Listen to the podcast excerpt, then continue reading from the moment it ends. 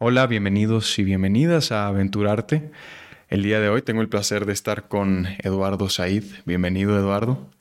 Estoy muy entusiasmado de que estés aquí. Estoy seguro que tu gran trayectoria con todas las experiencias y conocimiento que has adquirido nos va, nos va a beneficiar bastante a todos los que escuchemos esto. Así que bienvenido. Gracias. pues antes que nada, gracias a ti. Eh, eh, hay que decir que te comentaba fuera de cuadro que estoy como muy emocionado y, muy contento de estar aquí. Eh, también te contaba que pues esta, estoy perdiendo la virginidad contigo. Venga. en este sentido.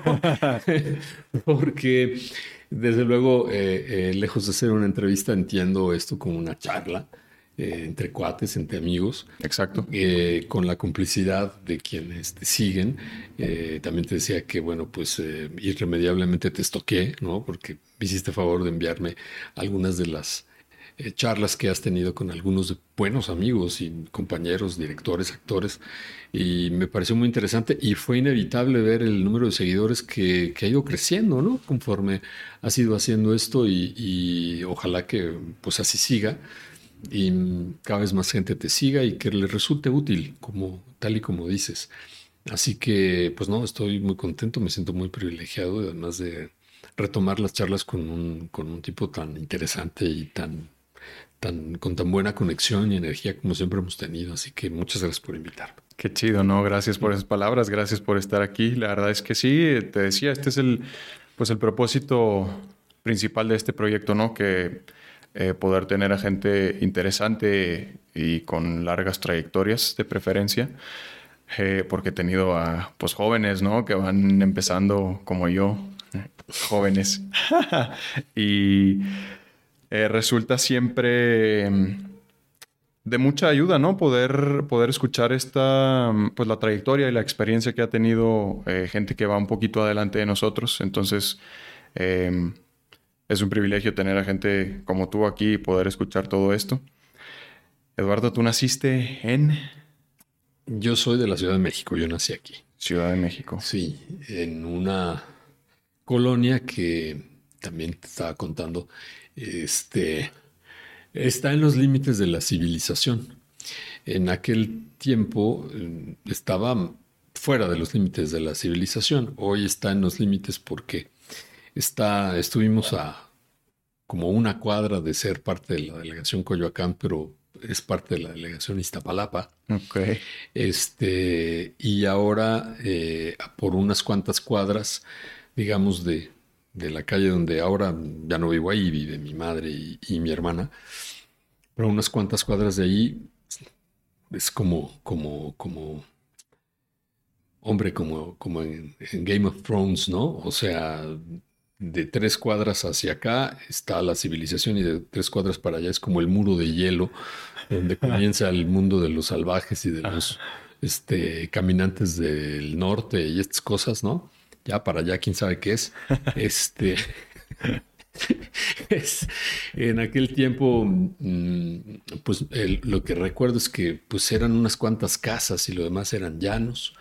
Eh, no sé por qué mis padres decidieron que este era un gran lugar para vivir, eh, pero bueno, pues ahí encontraron, ahí crecí. Te, decía también que recuerdo muy bien que mi madre y mi nana, Anelita, este, como a las 5 de la tarde todavía salían a comprar la leche de, vaca, de vaca que venía un señor en un burrito. con los tambos estos metálicos y servía la leche pues cruda, ¿no? Magra, y había que hervirla, y, esto era lo que tomábamos, o sea, de, esa, de ese nivel era. La gente va a pensar, puta madre, este güey viene de los, este, no sé, de los 40, no, no es tanto. Este, nací a principios de los 70, entonces, este, no, pero todavía era esta, era esta ciudad.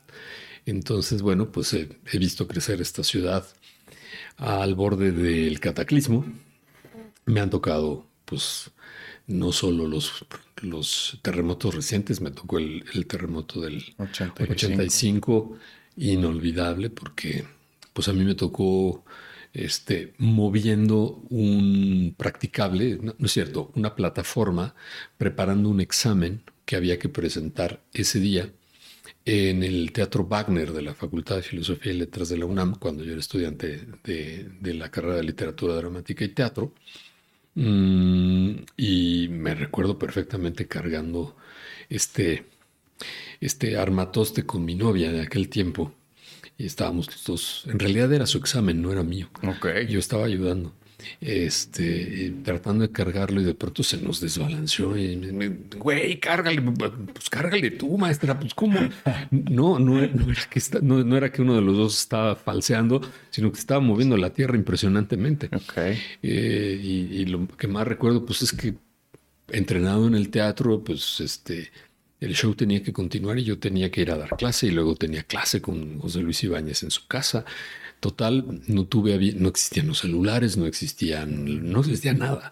Y a mí no se me ocurrió llamar por teléfono a mi casa a ver cómo estaba todo el mundo. Hasta que llegué a casa, mi mamá tenía una cara así de este tamaño. ¿Dónde estaba? Mira lo que está pasando. Y empezamos a ver en la televisión y dije, wow, estaba angustiadísima. Yo llegué a tu casa, bueno, a la casa de mi mamá en aquel tiempo a las no sé, 8 de la noche. Y esto había sido a las 7, 19. Mi mamá estaba en un grito de angustia, pues no sabía si estaba yo sepultado entre las ruinas de algo o qué. Entonces, pues sí, nací en esta ciudad y me han tocado este, todas sus desgracias y todas sus cosas lindas también. O sea que a ti, o sea, tú estuviste todo el día eh, en ese septiembre del 85 sin, sin dimensionar cómo había estado eh, la catástrofe. Pues fíjate que escuchábamos por la radio, eh, veíamos por la tele. Lo que pasa es que yo tenía, en aquel tiempo, pues yo era estudiante de la universidad y tenía una vida muy, eh, de, mucho compromiso porque, bueno, estudiaba, etcétera, salía, eh, tenía un trabajo, ya daba clases en aquel tiempo en una prepa. Entonces llegué a la prepa a dar clases, pero pues la sorpresa es que las clases se habían cancelado o se estaban cancelando porque los papás llegaban angustiadísimos. Claro. Este, y, pues lo que seguía después de las clases es que había, yo tenía clase que eh, en aquel tiempo tenía ensayos y tenía clases en la, en la facultad eh, y particularmente en casa de mi maestro de José Luis Ibáñez, donde tomaba clases bueno, él me dejaba entrar a unas clases que él daba particulares de historia del arte y de cine, de mil cosas, a cambio de que yo le ayudara. Entonces yo le ayudaba a llevar como un poco la coordinación y el orden de los alumnos y a cambio podía entrar sin pagar, pues yo no tenía el dinero que se necesitaba para poderle pagar. Eh, prácticamente él daba clases eh, martes, jueves, y miércoles, los lunes en la noche también, los viernes no. Entonces yo prácticamente todos los días estaba en su casa. Eh, y ese día tocaba ir a la clase. Llegamos, llegó poca gente eh, y, y, empecé a entender la conmoción cuando hubo poca gente en esta clase y, y me dijo, ¿ya llamaste a tu casa? No. Y me dijo, vete a tu casa. Está en serio, vete a tu casa. Y pues me, no se dio creo que la clase, me fui a casa y lo demás fue pues la angustia de mi madre. Este, curiosamente en ese, en ese, en ese eh, terremoto, mi hermana, que es cinco, menor, cinco años menor que yo, este, estaba en el último año de la secundaria y la mitad de la secundaria se cayó. Pero mi hermana, pues no acostumbraba a llegar temprano a la escuela. Estaba por llegar cuando vino esto. Alcanzaron a salir los alumnos. Creo que nadie falleció en, el, en, el, en la escuela. Era una secundaria de gobierno. Y pues, se cayó. Entonces mi hermana inmediatamente regresó y obviamente con el shock de ver que la escuela pues, se había caído. Claro. y yo, pues imagínate, yo estaba en Ceú. En Ceú, bueno, pues así sentimos el temblor, lo que quieras, pero pues EU es roca volcánica, ¿no? Y de ahí no pasó nada. De ahí no, pasó nada. Luego fui donde daba clases, era Tlalpan, la parte, digamos, pegada a insurgentes de Tlalpan, entonces tampoco había pasado nada. Y luego la casa del maestro Ibáñez estaba en San Jerónimo, pues todavía más arriba. No se veían daños, pero se, sí se sabía en, el, en, el, en la radio, se escuchaba, pero no eran estos tiempos donde la inmediatez de la comunicación, es decir, aquí alguien este, le sale un grano en la cara y todo el mundo se entera. A los pocos minutos. A los ¿no? pocos segundos, ¿no? Sí. Y eh, no, e- era como diferente, era diferente y pues son de las anécdotas de vivir en esta ciudad. Ahora ya no vivo en esta ciudad. Ya no vives en Bueno, esta tengo ciudad. un, sigo, tengo teniendo, teni- sigo teniendo ahí mi departamento en San Ángel, pero me mudé porque, porque, pues no sé, no sé si me entró ya este el rollo de vámonos de aquí porque, porque siempre soñé, siempre quise tener un espacio en el campo. Me, me, me, me hace mucho bien. Amo ver los cielos azules, el contacto con la naturaleza Eso. me es muy, muy necesario. Y este, entre otras cosas, bueno, además me dio por eh, amar a mis perros. ya los tenía aquí en México, pero. Eh, eh, justamente el- en 2019, no, en 2020, en plena pandemia, ¿por qué no decidí adoptar un nuevo cachorrito? Tenemos dos schnauzers y decidí adoptar un nuevo cachorrito que mi hermana me lo vendió como, es un maltés. Eh, sí, cómo no, el maldito maltés a los cuatro meses era una cosa de este tamaño. Resulta que era una cruza de viejo pastor inglés con algo más. Y entonces el, el buen Benny pues no cabe en mi departamentito de San Ángel así chiquitito. Claro. Se dio la oportunidad, nos fuimos a vivir allá y entonces este, pues disfruto un espacio padrísimo con, con mi familia, que es mi mujer principalmente, y mis tres perros. Y tus tres perros. Y tengo tiempo para hacer muchísimas cosas que luego también tendré acá, pero creo que la, la atmósfera es mucho más propicia, ¿no? Para, para escribir, para leer, para, Concentrarse, ¿no? Pues para hacer cosas locas como siempre quise tocar la guitarra eléctrica, por ejemplo. Y ahora estoy aprendiendo. La toco muy mal, soy un verdadero artrítico, pero me estoy dando el permiso de, de- de intentarlo. ¿no? Me encanta la música. Yo creo que por encima de muchas cosas la música ha sido mi guía toda la vida. Te Sí. diría que me gusta más que el arte dramático. ¿En serio? Sí, sí, la música totalmente. Eh, desde siempre. ¿Y, y cómo fue? Fíjate qué loco ahora que estás hablando de eso. Creo que yo soy algo eh, parecido. De hecho, hasta hace muy poco tiempo escuché el término melómano, Mm, eh, que es estas personas que se dejan influenciar bastante por la música, me parece. Si no Pues absolutamente enamorados de la música, ¿no? La mel- melomanía es esta cosa de, de un amor desenfrenado por la música. Por la música. Sí, sí. Ok, yo, bueno, pues creo que yo he sido melómano toda mi vida, justo me, me puede cambiar de estado de ánimo, me puede cambiar de, de, eh, de mindset, ¿no? De enfoque. Em, y hasta hace poco escuché este término, ¿no? Digo, seguramente lo había escuchado antes, pero no sabía que, que yo era uno de esos, ¿no? Y para mí la música, yo he sido igual, digo, ahorita me platicarás cómo fue tu infancia, pero eh, pues yo nunca tuve una, digamos que mis padres nunca me encaminaron mucho hacia lo artístico, Mm, más bien casi nada, yo nunca, nunca leía, nunca toqué un instrumento, eh, teatro, para nada. Eh, por ahí alguna vez intenté tocar la, la- la guitarra, pero como que justo me, me desesperaba porque no era muy bueno.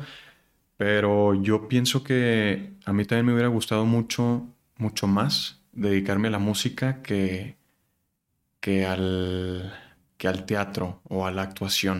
Eh, creo que lo que me gusta de esta, de esta bonita carrera, de este arte, es el poder conectar con la gente. eh, y a Mm. través de lo que hacemos, en este caso en la actuación, a través de lo que estoy diciendo y, y sintiendo, eh, poder llegarles, ¿no? A las personas hasta el corazón y moverle, moverles las fibras eh, que tenemos todos ahí adentro y que a través de estas emociones y sensaciones eh, podemos crear hormonas de felicidad y todo esto, ¿no? Y sobre todo poder dejar algún efecto positivo en la sociedad, en, en quien sea que esté viendo el producto. Y creo que la música te da mucha oportunidad de eso, ¿no? No, no puedo imaginarme el estar en el Estadio Azteca donde le caben, ¿qué son? Como 50 mil personas más. No, no, 120 mil. 120 110 mil, 120 mil personas. Vamos, Sí. digamos, 100 mil personas. Imagínate estar frente, frente a 100 mil personas cantando y, y toda esa gente dándote La energía, sí, claro. la energía. ¿Tú por qué, por qué prefieres más la música que... Mira, este, ah, no sé. me ha acompañado toda mi vida. Tengo miles de anécdotas al respecto.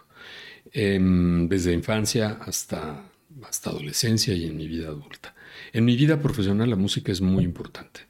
Eh, casi puedo decirte que mi aproximación fundamental al inicio de mi carrera como director era a través de conceptos más bien musicales que conceptuales o racionales eh, en el trabajo del director. ¿A qué me refiero? Eh, el texto tiene su propia melodía, su propia armonía, eh, y tiene su propio ritmo y su propio mm, tempo. Y el ritmo para mí en el teatro, en el arte dramático, es la esencia del carácter de las cosas. En el ritmo está definido eh, el género, por ejemplo. Eh, la musicalidad, la sonoridad, no solo de las palabras.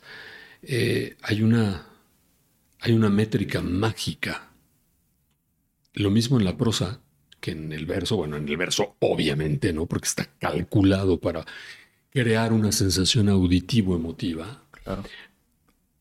Y creo que en la prosa también. Entonces mi aproximación, por ejemplo, para percibir el movimiento escénico que algunos este, desorientados a estas alturas de la vida siguen llamando trazo escénico. Este, me, hace gracia porque, maestro, vamos a trazar la escena y yo siempre, bueno, no, escuchar la palabra trazo escénico me puede poner los pelos de punta. ¿no? Porque eso no existe en el mundo. ¿El qué? ¿Qué es eso? Pero ya, luego entramos en ese tema, porque no, importa.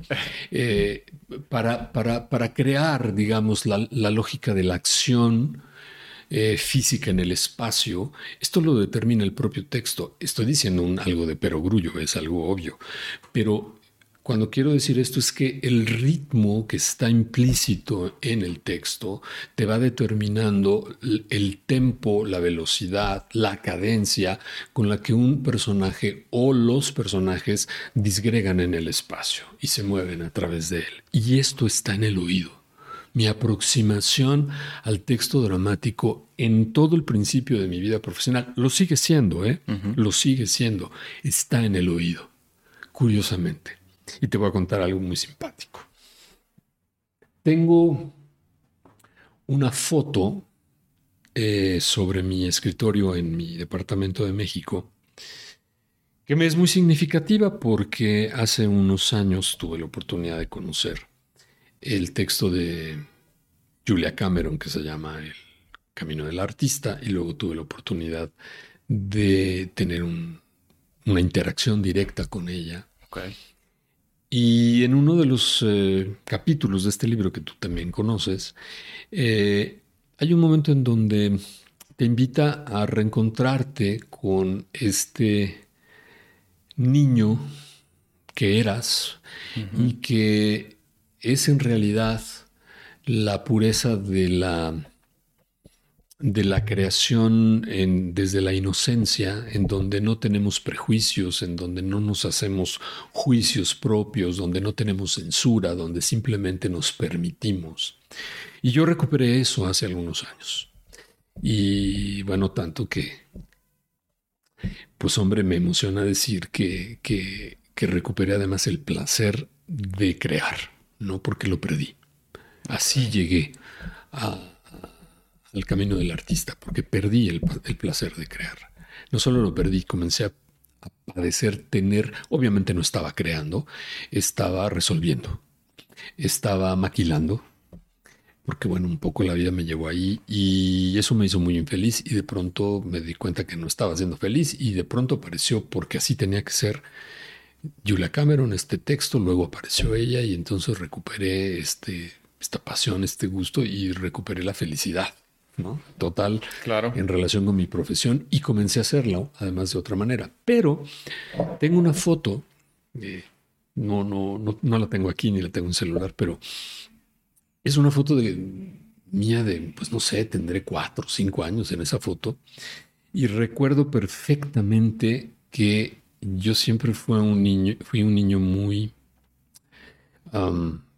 pues no sé si imaginativo, no sé cómo decirlo, pero mi rutina era que yo me robaba de la cocina unas palitas de madera largas que había con la que, pues no sé, creo que hacían chocolate, ¿no? con lo que se bate el chocolate o con lo que, este, algo, eh, o, la, se, cocinaba mucho en aquel tiempo con, con manteca, ¿no? Y me recuerdo que se movía y yo me la robaba.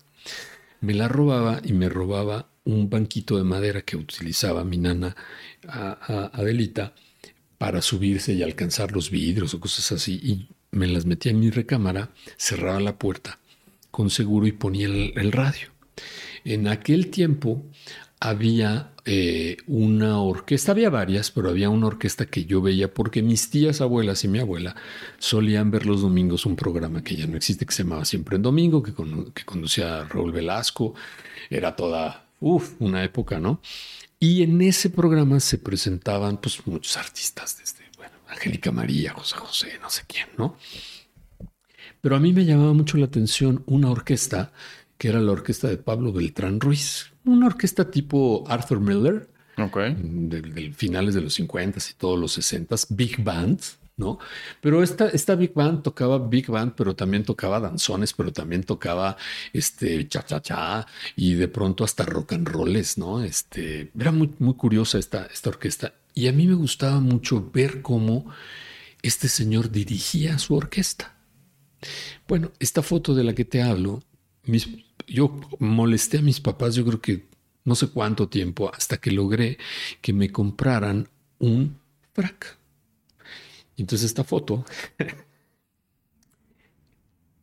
estoy paradito con mi frac, una batuta, recargado así en una balustrada, como de director de orquesta. ¿Y, tu batuta era el palito este de la cocina? En la foto sí? estoy con la batuta, ah, pero lo que yo hacía es que yo me metía, ponía el radio, ponía esas rolas y para mí aparecía frente a mí la orquesta y la dirigía. Y me movía como se movía el, director de orquesta y esto era lo que hacía. Yo dirigía música, dirigía una orquesta en mi imaginación. Cuando crecí, em, hacía lo mismo, pero empecé a cantar nadie lo sabe, pero en, la, en una etapa al final de la carrera en la universidad me daba mucha pena porque yo era, estudiaba literatura dramática y teatro. Y además ya estaba en el proceso de convertirme en un director en la facultad, la academia. ¿Cómo iban a saber que yo hacía imitaciones de cantantes, pero además era cantante en una banda de covers de los ochentas? Tenemos una banda y yo secretamente iba y tocaba, tocábamos en bares ahí, pues nadie sabía. Yo lo hacía como un poco a escondidas, pues me daba mucha pena porque yo vivía en un ambiente muy intelectual. Claro. Y podía parecer algo francamente frívolo de mi parte. Ok. Sí, pero ¿y por qué, por qué tanta esa eh, disociación si al final del día era como música. Pues eh, tonterías que te metes en la cabeza, ¿no? Tonterías que te metes en la cabeza, ¿no? Este, eh, era un, era un, era mucho juicio ah. de, de, parte de lo académico, etcétera. Y yo básicamente tocábamos covers, este, del rock de los ochentas y de pronto tocábamos cosas de Manuel y de Miguel Bosé y eh, no, no, era precisamente muy bien visto ¿no? en, la facultad. Este, más bien eran cosas como Silvio Rodríguez, Pablo Milanés, este, o música muy culta, que también escuchaba, pero pues no sé, ya sabes, eres chavo y te dejas influir un poco como por los juicios de los demás. Hoy, sinceramente, me tienes sin cuidado. Sí, me imagino. O sea, en aquella época, pues uno lo está viviendo en carne propia y tal vez, bueno, me puedo imaginar como a la gente intelectual mm. de la academia, como, eh, porque estás perdiendo tu tiempo en una banda, ¿no? En vez de estar leyendo a, no sé. Pues sí, por otro lado, mis compañeros de la facultad, pues andaban, eh, eran muy en, yo recuerdo que existía Existía, eh, bueno, Rocotitlán, desde luego, y existía el Bar 9, que era un bar gay, en realidad, imagínate, en los, en los, estoy hablando de mediados de los ochentas, finales de los ochentas, Era un, un bar gay muy exitoso, al cual solíamos ir los jueves, porque los jueves era eh, una, bueno, se abría, digamos, a toda la banda buga, y entonces este, había dos por uno. Entonces podía entrar una chava con un chavo y solo pagábamos un boleto o un, un, cover, ¿no? Y eh, era el lugar más divertido de México porque era el único lugar donde tocaban la música que a nosotros, bueno, a mí, a mis amigos nos gustaba. Era el único lugar donde no había flans o no había Timbiriche o no había de estas cosas. Había Rolling Stones y había The Cure y había la música que nos gustaba en aquel tiempo, The Patch Mode. Este, bueno, The Patch era ya más noventero, pero bueno, y, eran, eran los lugares a donde nos escapaban. O sea, sí, sí nos gustaba. Sí tenía yo una banda de amigos que le. Pero yo creo que a mí me daba un poco de pena porque eh, pues tocábamos este, covers de, onda nacional, ¿no? es muy absurdo. Pero, pero lo hice, lo hice durante un tiempo, poco, como un año. Y, y, era muy feliz cantando. Recuperé ese, esa posibilidad hace unos años cuando en un cumpleaños este, decidí retomar eso y, ¿por qué no? El, día del cumpleaños, este, durante mes, mes y medio estuve preparando con parte de la banda un, la celebración fue cantar 10 rolas. Entonces, este, hubo así cena y vinito y no sé qué, y pues ahora como todos mis invitados se soplan 10 canciones que me voy a aventar y fui muy feliz de volver a hacer. Entonces, la música tiene un, gran, gran, gran lugar en mi vida. Sin ser yo un especialista, simplemente soy un gran enamorado de... Eh, hoy en día, bueno, pues escucho más jazz, blues. Eh, soy súper fan de Eric Clapton. Este, pero bueno, soy súper fan de Eric Clapton como soy súper fan de Mahler, ¿no? Este, las experiencias más sublimes que he tenido, sí las he tenido en el cine, algunas, otras las he tenido con la música y las otras las he tenido con la gastronomía y la enología. Mm. Entonces es muy chistoso, pero y, y, cuando más feliz soy es cuando se conjuntan las tres. Cuando puede haber música, cuando puede haber imagen, cine y cuando puede haber enología y gastronomía. Entonces me gusta, hay un, mi lugar favorito en esta ciudad es el Convite, que es un fantástico restaurante de unos amigos, los, los Aguilar, Beto, Celina y Edgar, que está en Portales, que es la verdadera y auténtica cuna del movimiento jazzístico en este país. Comenzaron por ahí de los 2000 y bueno, pues ahora han retomado y es un lugarzazo donde escuchas grandes artistas de jazz, grandes artistas de jazz, comes increíble, bebes increíble y además rodeado de puros buenos amigos. Solo falta el cine, ¿no? O el arte dramático, pero bueno, eh, se complementa es un lugar bien padre. Algo del drama se puede ver, supongo, en los artistas, ¿no? Digo, están eh, haciendo música, pero al final del día, pues lleva cierta interpretación, ¿no? Lo que sea que estén tocando cualquier instrumento, o supongo que el que esté cantando, pues lleva algo de interpretación y, pues digamos que ahí está esa pizquita de, de, de drama, ¿no? De teatro. A ver, ¿qué son las canciones? Son historias somos contadores de historias. En eso me reconozco y creo que ahí es la derivación hacia este deseo o esta pasión por, eh, por el arte escénico. Mm, tiene que ver con este tema de contar historias. Las canciones nos cuentan historias, siempre. Claro.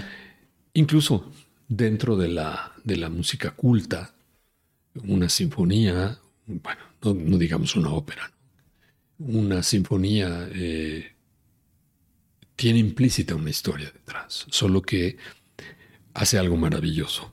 No la cuenta con palabras, la cuenta con los sonidos más expresivos y potentes que puede encontrar. Y eso es lo fantástico de la música, la maravillosa capacidad de compresión de la experiencia humana en sonidos, en sonidos que son tiempo.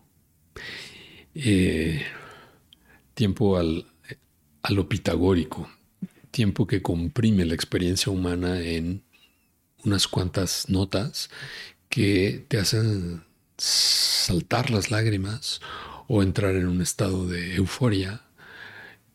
Y aunque no entiendas, entiendes. Esa es la magia de la música, creo. El gran poder de la música es la, capacidad de síntesis y de abstracción. ¿No? no ¿Abstracción en qué sentido? Ah. Personal, evidentemente. las cosas más complejas que en palabras hay que ser sumamente elocuente para poder, valga la redundancia, dar cuenta de ellas, no necesitan de tal explicación cuando en la música son expresadas con la potencia del. ¿Sabes? Es decir, mm. un grupo de notas musicales tocadas en un determinado registro, en un determinado tiempo, en una determinada cadencia, pueden hacerte sentir de manera muy contundente y vivir la experiencia humana de una emoción, que de otra manera tendrías que explicar la emoción, platicar la emoción y quizás llegar a la fibra a través de el recurso verbal, que por ejemplo es el que utilizamos. ¿no? es que uno sea más importante que otro, pero es que uno es más inmediato que el otro.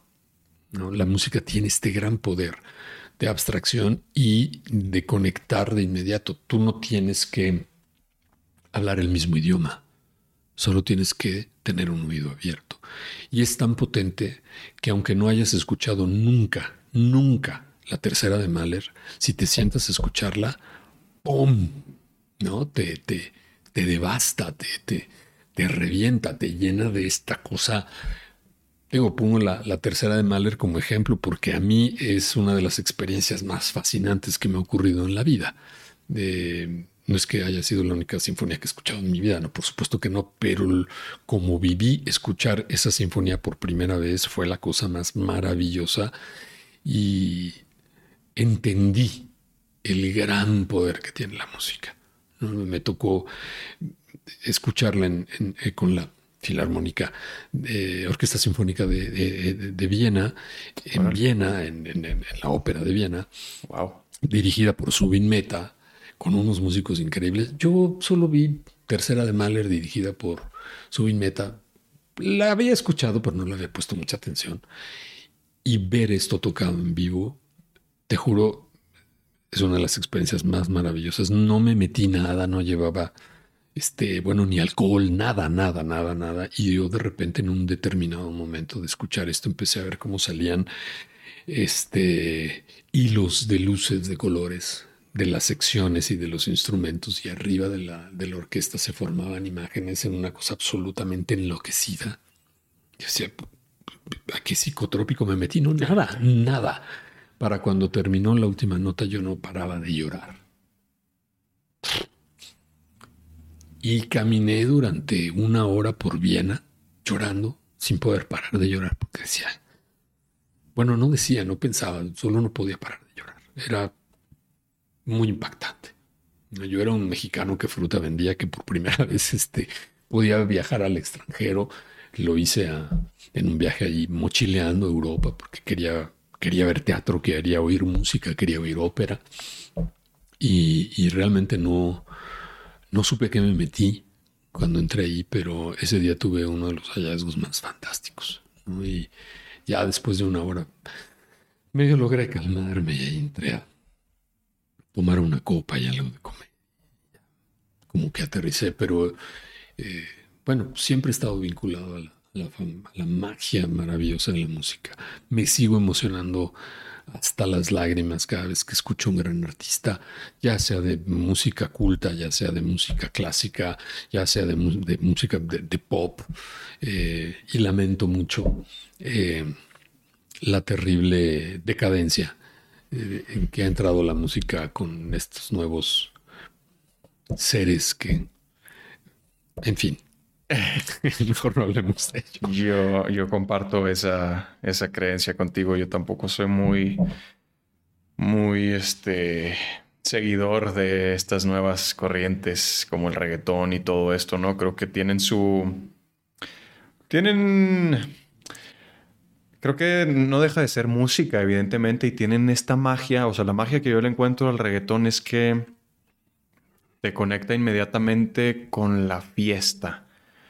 Em, digo, a mí no precisamente, a ti tampoco, y seguramente mucha gente no, pero hay algo que si tú hoy en día estás en una reunión, fiesta, tienes cualquier tipo de música y un pop, vamos a decir, y le metes el reggaetón, la gente inmediatamente va a empezar a bailar, sobre todo las mujeres.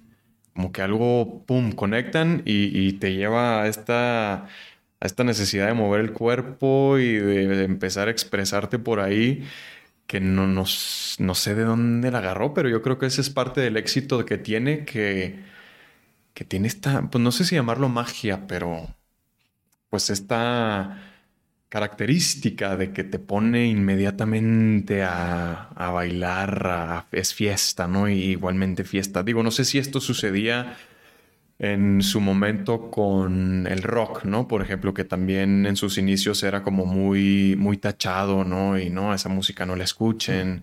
Sí fue como, como una, un proceso de rebelión lo que tuvo que pasar el rock, quizá. Eh, pero que también te llevaba a estos estados de, pues no sé, no, sé si sería de fiesta precisamente con el rock, pero sí de, de empezar a un poquito de euforia, ¿no? No sé si tú lo viviste, cómo haya sido. Mira, la, la, música, la música para todo, ¿no? pero mm, particularmente, es decir, eh, la música, el ritmo, la cadencia detonan la exuberancia, ¿no? Así como de la, música puede detonar la experiencia más sublime, mm, más iniciática incluso. Eh, hay ciertos ritmos y ciertas cadencias que tan primarios, tan primitivos, que detonan lo más primitivo en nosotros. Y está muy bien. Es decir, ¿qué pasa con la salsa? ¿Qué pasa con el reggae?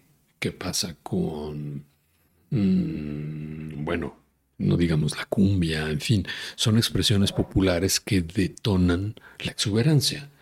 El punto es, creo que es un asunto que tiene que ver con una, mm, no sé cómo decirlo para que no suene peyorativo, pero mm, mm, deformación, no, con un deterioro del tejido social. Es una cuestión cultural y de educación.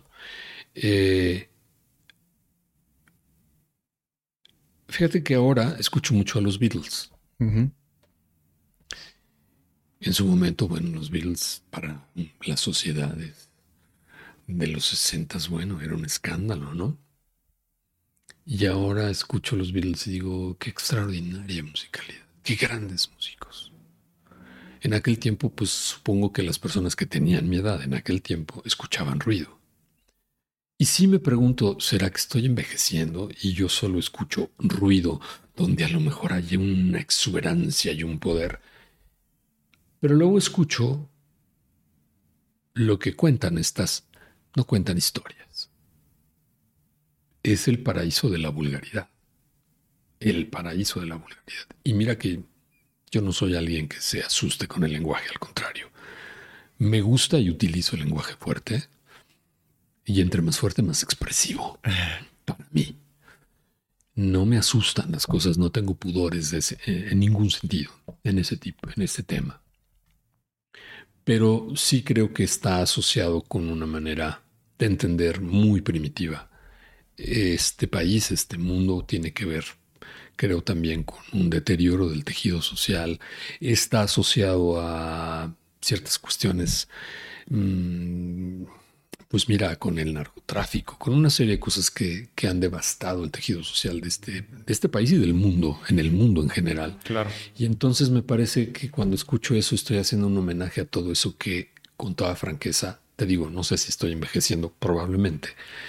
Me parece que es la sensación de, de hacerle un homenaje a lo que está haciendo que este hermoso mundo se vuelva cada vez más deteriorado, más decadente. Entonces, automáticamente no, no, no le entro. Y me encantan los ritmos que detonan la exuberancia, ¿eh? me encantan. Es decir, siempre, no bailo nada, soy pésimo bailarín. Envidio a los grandes bailarines, a la gente que baila salsa y que baila cumbia y que baila todo. Los envidio. Yo es como si tuviera dos piernas izquierdas, pero no dejo de moverme. Si a mí me ponen esto y, agarro el, patín, puedo pegar de brincos y lo que sea, bailo muy mal, pero, pero entro al juego porque, porque además la música es esencialmente juego, ¿no? Es jugar, te invita al, juego. Sí creo que hay de juegos a juegos y prefiero jugar con... El, otro día encontré en un día ahí eh, revisando videos de, Sting, que es un músico que me gusta mucho. Em, hablaba sobre la música contemporánea y tiene una reflexión súper interesante, muy respetuosa, muy inteligente donde dice, bueno, mm, lo que pienso de la música contemporánea es que hoy es mucho más elemental y primaria, mucho más básica. Antes la música tenía una estructura y como contaba una historia, pues tenía una estructura, no lo dice así, pero a mí me resuena, francamente aristotélica, es decir, tenía un planteamiento, un nudo, un desenlace, es decir, una tesis, una antítesis y una síntesis. Y una síntesis. Y está en la música. Y los músicos de aquel tiempo tenían plena conciencia de eso, no solo en la letra, en cómo estaba cantada, contada la letra, sino en la estructura musical. Y tú escuchas la música y dices, wow, claro, ahí está. Hoy no hay historia. Hoy la historia mueve la nalga, mami, muéveme el culo. Ok, sí, bueno, gracias. De todo el mundo agradecemos que nos muevan aquello, ¿no? Y luego, ¿cuál es la historia? ¿Ahí se acaba la historia? No, hay mucho más que contar. Claro. No puedo... Más bien, yo estoy de acuerdo contigo. Te digo, pues yo a mis 29 años eh, no, no tolero mucho el reggaetón. Tuve mi época por ahí de los, mm, no sé, mi adolescencia, de los 15 a los 18 tal vez, eh, que había como este boom de, del, del reggaetón también por supuesto que me, me, emocionaba y lo disfrutaba muchísimo, pero de estos últimos años para acá no, no puedo mucho con ello. No sé por qué. A lo mejor tengo alma vieja. Estamos envejeciendo. Sí, también. qué triste. Oye, Eduardo, ¿y en qué momento tuviste entonces la ruptura de, de la música? Eh, estabas diciendo entonces que tú ya estabas estudiando eh, la licenciatura y al mismo tiempo tenías tu banda. ¿En qué momento haces entonces ese, el, pues la decisión de, dejar la música y, e irte directamente al, a lo dramático?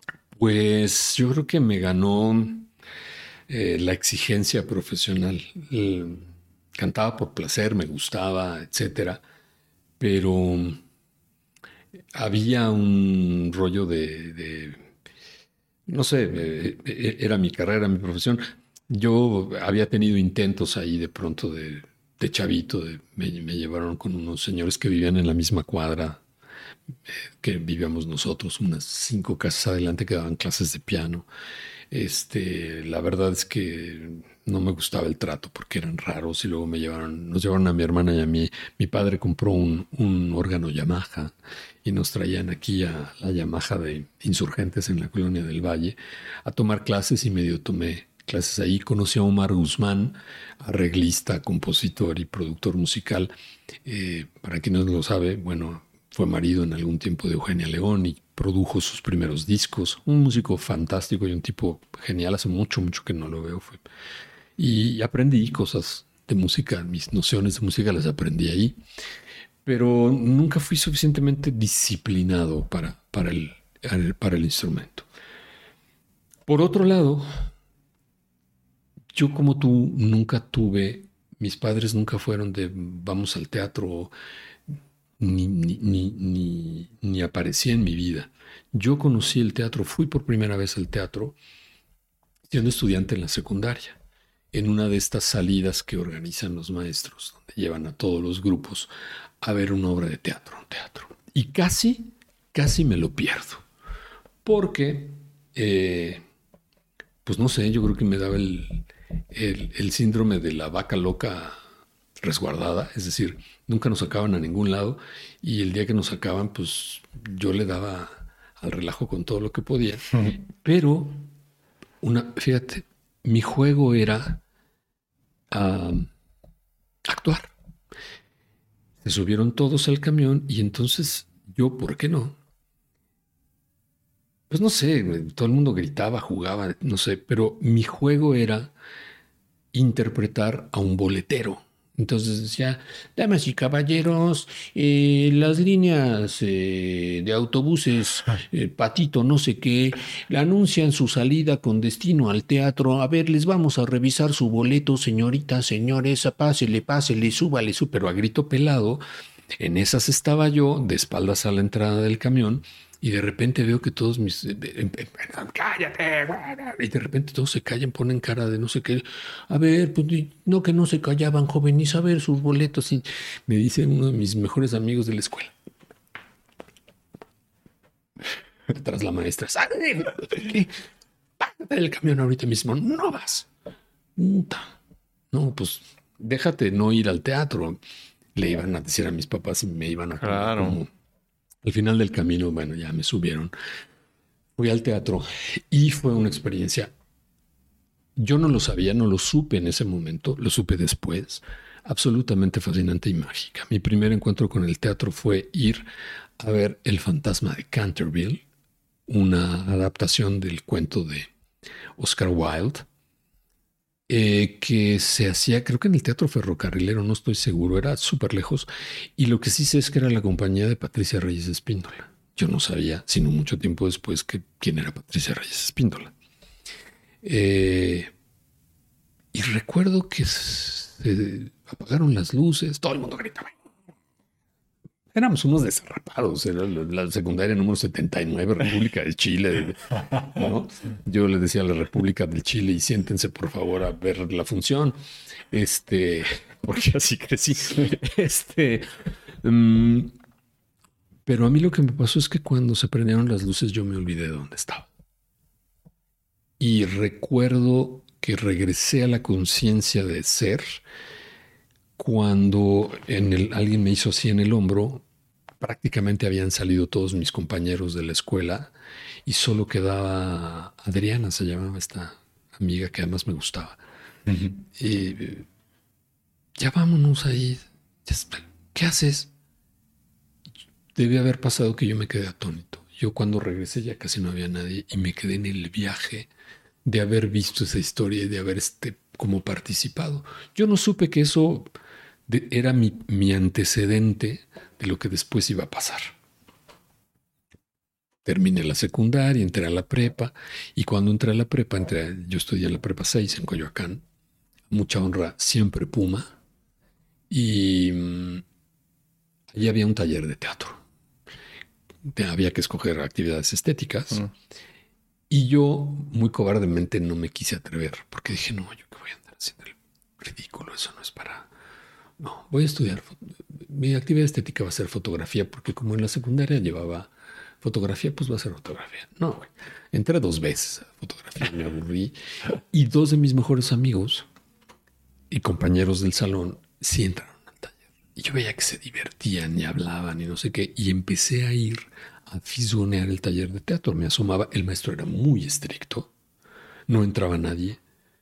Era un maestro Gonzalo Correa un, actor que se distinguió durante muchos años por hacer una versión que él pues presumía de que era el, auténtico eh, Don Juan Tenorio este, con el texto perfectamente respetado tal y como era y lo hacía año con año. Después vino Gonzalo Vega a, hacerlo y bueno, pues también se volvió muy famoso, ¿no? Pero él se jactaba de esto y hacía muchas comedias y, vodevils cuando había teatro de martes a domingo. Una, una, época que tú, querido, no conociste, ni tu generación ya no conoció, ni conocerá porque eso ya no existe. Pero todavía en aquella época sucedía.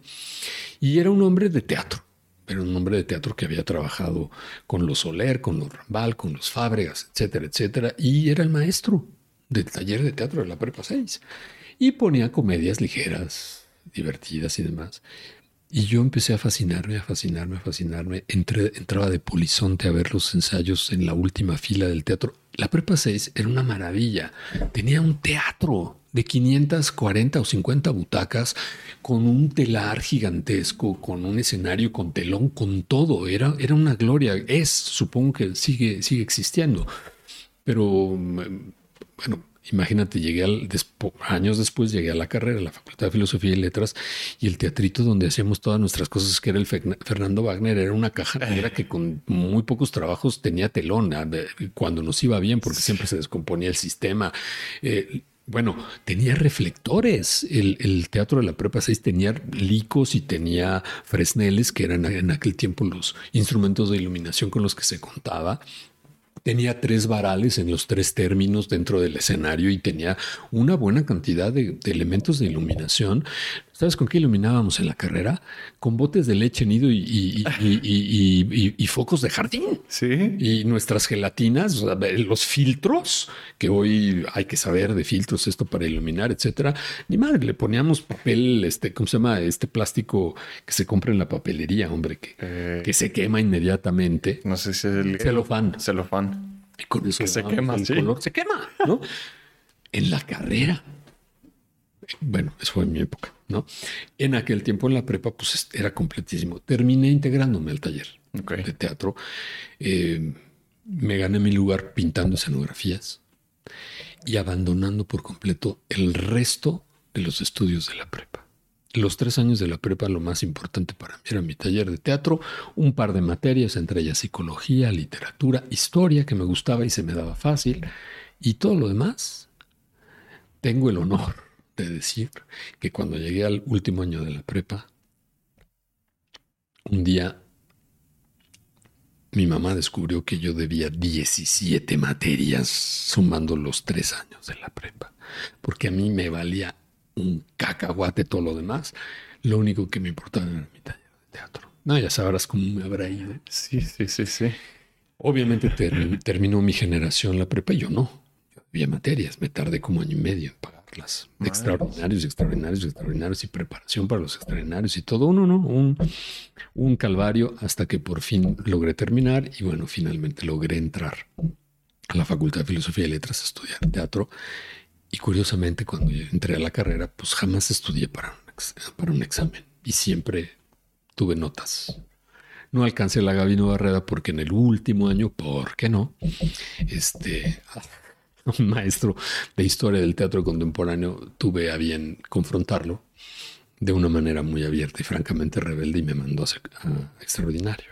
Mm. Fue el único extraordinario que presenté porque no tuve ningún empacho en mandarlo a... porque me pareció un engreído y porque lo que estaba diciendo no era cierto. No era exactamente así. Y además yo tenía grandes maestros ya en ese momento que eran unas luminarias y este era nada más uno de estos pretenciosos que dan clases para que todo el mundo vea qué inteligentes son. Y a mí me cayó muy gordo. No me quedé callado. Y, extraordinario, sin escalas. Entonces, pero bueno, no importó. Este, así, así fue como llegué. Entonces, yo creo que descubrí la gran pasión de contar historias en el escenario. Originalmente quería ser actor. Eh, a tiempo me di cuenta que, que me fascinaba más el evento completo y que me distraía mucho en escena. O sea, yo no, esta cosa de vivir el personaje, la, experiencia del personaje, de abstraerte por completo de todo y solamente estar con el otro, era algo que yo no podía hacer. Yo estaba pendiente de si entraba la luz, la música, si el compañero llegaba a su posición o no llegaba en su posición.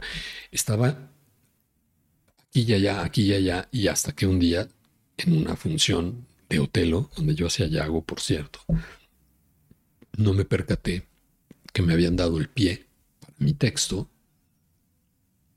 y yo seguía ocupado de ver, puta, no entró la luz, estos tarados no llegaron a su posición, qué barbaridad, ¿qué está pasando? Y la música está entrando tarde, ¿qué pasa? Y la operación en, cabina, que no hay nadie que esté cuidando esto. Y me volvían a dar el pie, yo no lo oía porque pues mi cabeza estaba afuera. Ahí descubrí que yo tenía una gran fascinación por el evento completo, por el fenómeno completo. Y después también descubrí, gracias al maestro Ibáñez, que tenía una habilidad particular para acompañar los procesos de mis compañeros actores. Tenía una capacidad de percepción y una, una elocuencia para poder nombrar o decir lo que podía ser útil a mis compañeros para tener un mejor desempeño en escena. Eso a la larga se convirtió en una habilidad para dirigir actores. Claro. ¿no? Y así se fue dando. Es decir, no, no es que haya roto con la música, siempre me encantó, pero yo creo que me jaló mucho más esta cosa porque, porque además, bueno, era absolutamente fascinante. Y, nunca tuve que renunciar a la música, me encantaba. Parte de mi, de mi, de, mi fascinación a la hora de una puesta en escena era, era armar la pista musical, ¿no? yo hacía cosas súper locas con la música. Hoy es muy difícil hacerlo porque hay que pagarle derechos a todo el mundo, así uses tres segundos de nada. No, es muy, muy complicado, es mucho más barato hoy en día este, hacer tu propia pista sonora o mandar a hacer tu propia música, pero en aquel tiempo me encantaba tomar música de aquí y de allá y hacer cosas súper locas en las puestas en escena. Hice una puesta en escena de eh, La casa de Bernarda Alba que, ¿por qué no? Comenzaba con el Requiem de, de, Mozart y a media, a media puesta en escena, ¿por qué no? Tenía música de Bim Benders Ok. ¿No? Y, yo hacía una cosa absolutamente, este, ah, mm, hombre, cuando mezclas diferentes tipos de estilos, porque a mí me gustaba la música en general y me venía bien para un momento y me venía bien para otro y me importaba muy poco tener una sola línea, ¿no?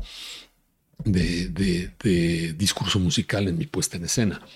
Pero nunca, nunca renuncié, en realidad nunca, nunca rompí con la música, siempre he estado presente de una u otra manera, pero claramente volví mm, mi, trabajo, eh, mi, principal preocupación, la, narración, el contar historias en escena. ¿Cuándo te diste cuenta y te costó el... Porque yo creo que como que todos entramos a la carrera con pues con este sueño o meta de, ser actores y de luchar por el arte y eh, dejarlo todo como actor. Entonces, cuando te diste cuenta de que tal vez la actuación no es tanto lo mío, sino más bien la dirección, ¿te costó? ¿Te costó ese cambio? Fíjate que mm, yo creo que no. Influyeron dos cosas. Una, que fue aterrador el blackout en escena. O sea, yo ahora sí que me sacaron del blackout porque el actor, mi compañero que hacía Otelo, que además era un tipo de dos metros, así, me tomó así de las solapas y me sacudió y me dio el pie así en la cara, pero ya con por detrás decía, despierta. Y entonces me cayó el 20 y después pensé, en un principio me dio mucha vergüenza, estaba yo penadísimo con todo el mundo. Obviamente me pusieron, la directora me puso una tremenda, ¿no? Y después dije, bueno, ¿qué, ¿realmente qué pasó? Lo que pasa es que me interesa más lo que sucede en todo el contexto. Sí me dio mucho miedo que esto me volviera a pasar. Claro. Por otro lado, un poco tiempo después, también actuando, tuve una experiencia de... Yo ya empezaba a dirigir y actuaba. Y me empezó a molestar, siempre me ha molestado, tengo que ser absolutamente honesto. Odio que me digan lo que tengo que hacer. Me ha sido muy difícil y es uno de los entrenamientos más importantes que he adquirido en mi vida, el aprender a aceptar las indicaciones de alguien. Siempre tienes un jefe, ¿no? Sea un productor, etcétera. Y creo que una de las cosas que me llevó a, dejar de lado la, la actuación es que siendo director yo hacía lo que quería, ¿no? Y, no seguía las instrucciones de nadie. eso por otro lado. Pero no me costó tanto trabajo porque por otro lado descubrí la gran fascinación de poder contar historias utilizando todos los elementos. La luz, el sonido, las texturas, la profundidad, los objetos, el color, la música, los personajes sobre todo. Esta cosa fascinante de, de crear la vida y la experiencia de un ser vivo. Mm, de, pues en aquel tiempo no, no, yo no dirigía como, o yo no trabajaba como hoy te consta que trabajo. Claro. Eh, era mucho más un director absolutamente convencional, dictatorial, autoritario, un asco. Pero, pero con todo y eso, a pesar de ser así de dictatorial y, autoritario, era asertivo. Y lo que hacía funcionaba y funcionaba bien. Si no, pues no hubiera podido sobrevivir en esta profesión jamás. Eh, ojalá hubiera descubierto esta otra manera de hacer las cosas hace mucho más tiempo. Creo que hubiera sido más feliz, mis compañeros actores hubieran sido más felices. Pero bueno, como no sucedió así, a partir de esta transformación que se ha dado en mí a través primero de encontrar a Julia Cameron y otra manera de acceder a la creación, a la creación en general como artista, y después de conocer y de encontrar a Mark Travis, descubrí que hay una manera completamente diferente de hacerlo y que es profundamente gozosa, pero sobre todo, sobre todo, descubrí el, verdadero sentido de mi, de mi trabajo y es que yo solamente soy un instrumento, una herramienta que una historia tiene para ser contada y que mi trabajo es acompañar a estos seres fantásticos que son los actores en esta aventura absolutamente incierta y aterradora que es vivir la experiencia de un ser que no son ellos. Acompañar eso. A veces guiarlo, a veces ser un perfecto cómplice para que eso suceda es absolutamente fascinante dejar y soltar el control de decirle a la gente lo que tiene que hacer para simple y sencillamente ayudarle a que descubra esta cosa fascinante que es el personaje y descubrirlo con ellos es algo muy reciente en realidad. Eh, yo pasé de todo 2019 eh, ya en contacto y trabajando hasta que pude ir a Los Ángeles y, vivir la experiencia personalmente con Mark. Y eso me cambió por completo. Y bueno, me he seguido desde entonces, a pesar de la pandemia, de todo, trabajando y trabajando y trabajando. Afortunadamente obtuve la autorización de Mark para poder eh, transmitir este tipo de metodología y de técnica. Eh, creo que soy de los pocos latinos que ha, que ha estudiado y que ha obtenido, digamos, ciertas, no cierta, pues una certificación para poder impartirlo. Y mm, porque además, bueno, pues obviamente yo me lo tomé muy en serio, me comprometí mucho con esa manera de trabajar y lo sigo haciendo. Entonces, eh, pues este ha sido el, el, camino un poco, ¿no? En medio han ocurrido miles de cosas. Sí, me imagino. No sabía que eras eh, de los pocos latinoamericanos que tenía eh, pues esta certificación o estos conocimientos de Mark. Antes, antes de meternos de lleno a, todo el tema de Mark o de Julia, em, ¿nunca sentiste entonces este miedo, como el miedo al blackout como actor? Ahora como director, em, pues eh, resulta eres como este dios, ¿no? Del mundo que se va a crear a partir del texto, ¿no? A partir de la obra. Entonces, siento que es... No, te gustó la palabra Dios, es ese ente divino. Seguramente en algún momento uno se siente así, pero es una verdadera tontería cuando descubres que no es... A ver, es que eh, con, con, lo de Mark ya empezaste a ver que es totalmente distinto. Ok. Bueno, entonces déjamelo, lo, lo pongo en No, no, pero está muy bien planteado porque lo entiendo. Sí, sigue por ahí porque es muy interesante que lo plantees así. Lo que pasa es que hoy a mí ya no me resuena. Pero obviamente, durante muchos años y sobre todo en algún momento particular de la vida, claro que te sientes el que Dios creador de todo este universo, ¿no? Después dices, solo me toca una pequeña parte. Ok. Digo, eh, eh, entiendo perfectamente. Eh, con lo que yo me refiero a esto de Dios, pues al final del día es que si eres el completo creador de todo lo que va a acontecer, ¿no? Como dices, desde los actores, las luces, la escenografía, tú estás a cargo de todas esas distintas eh, distintos componentes que forman la obra de teatro o la película o lo que sea. Siento que es una responsabilidad enorme. O sea, si, si como actor tenemos esta responsabilidad enorme de estar presente en la escena y estar con tu compañero y que no se te vaya el texto y estar atento a tu luz y esto y el otro, ahora como director es exponencialmente más grande las responsabilidades que tienes y la cantidad de trabajo, ¿no? Ya no nada más te encargas de un personaje, sino que te estás encargando de todos, más el completo funcionamiento de, lo que vaya a acontecer. Entonces nunca te dio este, pues miedo, quiero llamarlo miedo, eh, de tener tanto a tu cargo. Andrés, siempre es aterrador. Es aterrador. Ok. ¿Por qué lo sigue uno haciendo? Pues no sé. Este. Ah, supongo que lo único que te impulsa para que el terror no te aplaste es que proporcionalmente en, la proporción inversamente proporcional, es lo que quiero decir, a tu terror, es la fascinación por ver cómo las cosas surgen y suceden. Podría decirte, bueno, es la pasión por el control o por la gloria.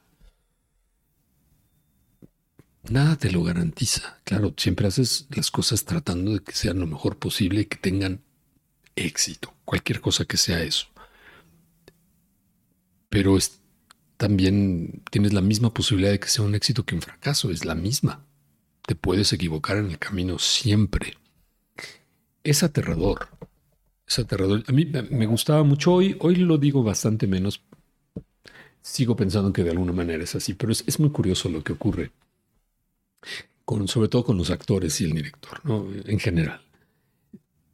Mi, mi, paralelismo es este. Una película, una serie de televisión, una telenovela, una obra de teatro, cualquier evento escénico o audiovisual de ficción, es como, como ir a un tour, ¿no? Donde suben a los integrantes del tour a un camioncito y bueno, pues vas a ir por un camino que tiene diferentes paradas. Y a mi mano derecha pueden ustedes ver la cúpula de la Sixtina y aquí a mi lado izquierdo pues la fontana de Trevi, ¿no? Obviamente los que se suben al camioncito asumen que el señor que maneja sabe a dónde va. Es más bonito pensar, somos un grupo de ciegos que nos subimos a un transporte con la confianza de que el que va manejando sí ve. Y claro que nos va a llevar a salvo. Pues te tengo noticias. El que va adelante manejando tampoco ve un carajo. Nada más que le tocó la responsabilidad de manejar. Y como sobrevivió una vez a hacer esa ruta, ¿cómo? ¿Quién sabe? Se entrenó para utilizar, no es que quién sabe, se entrenó para utilizar todos los demás sentidos. La vista no la tiene, pero los otros sentidos sí los tiene. Y los ha agudizado y entonces maneja. Eso no quiere decir que no está aterrorizado, eso no quiere decir que sabe a dónde va, eso quiere decir que es el único valiente que además se preparó para que todos sus demás sentidos, excepto la vista, respondan o no para poder guiar. Nos podemos desbarrancar juntos, pero eso ellos no lo saben. Ellos creen que el que va adelante sí ve. Luego se enteran de que no, pero se enteran ya que llegamos ahora sí que sea como sea que hayamos, llegado al, punto de destino, llegamos, a veces llegamos y hasta nos aplauden. ¿No? dices, oye, güey, pero este también estaba ciego. Pues sí, no importa, pero es un ciego brillante. es, divertido pensarlo así. Sí, claro. Le, le quita, ¿sabes? le quita pretensión a este, a este lugar del director. Claro. Desafortunadamente hay mucha, mucha parafernalia y mucha eh, pretensión en ello. Mm, y creo que también es lindo jugar con el humor, porque sí, sí es una, una responsabilidad enorme. Em, no sé cómo no me aplastó a mí, sobre todo en la televisión, que es una industria vertiginosa, este, súper hostil en cuanto a proceso, en cuanto a proceso creativo. No hay tiempo, todo es industrializado, este, es, es, terriblemente... Mm, no encuentro la palabra, no es solo hostil, es como absolutamente esclavizante, descomunal, ¿no? Es este, eh, no hay aparentemente espacio para el error.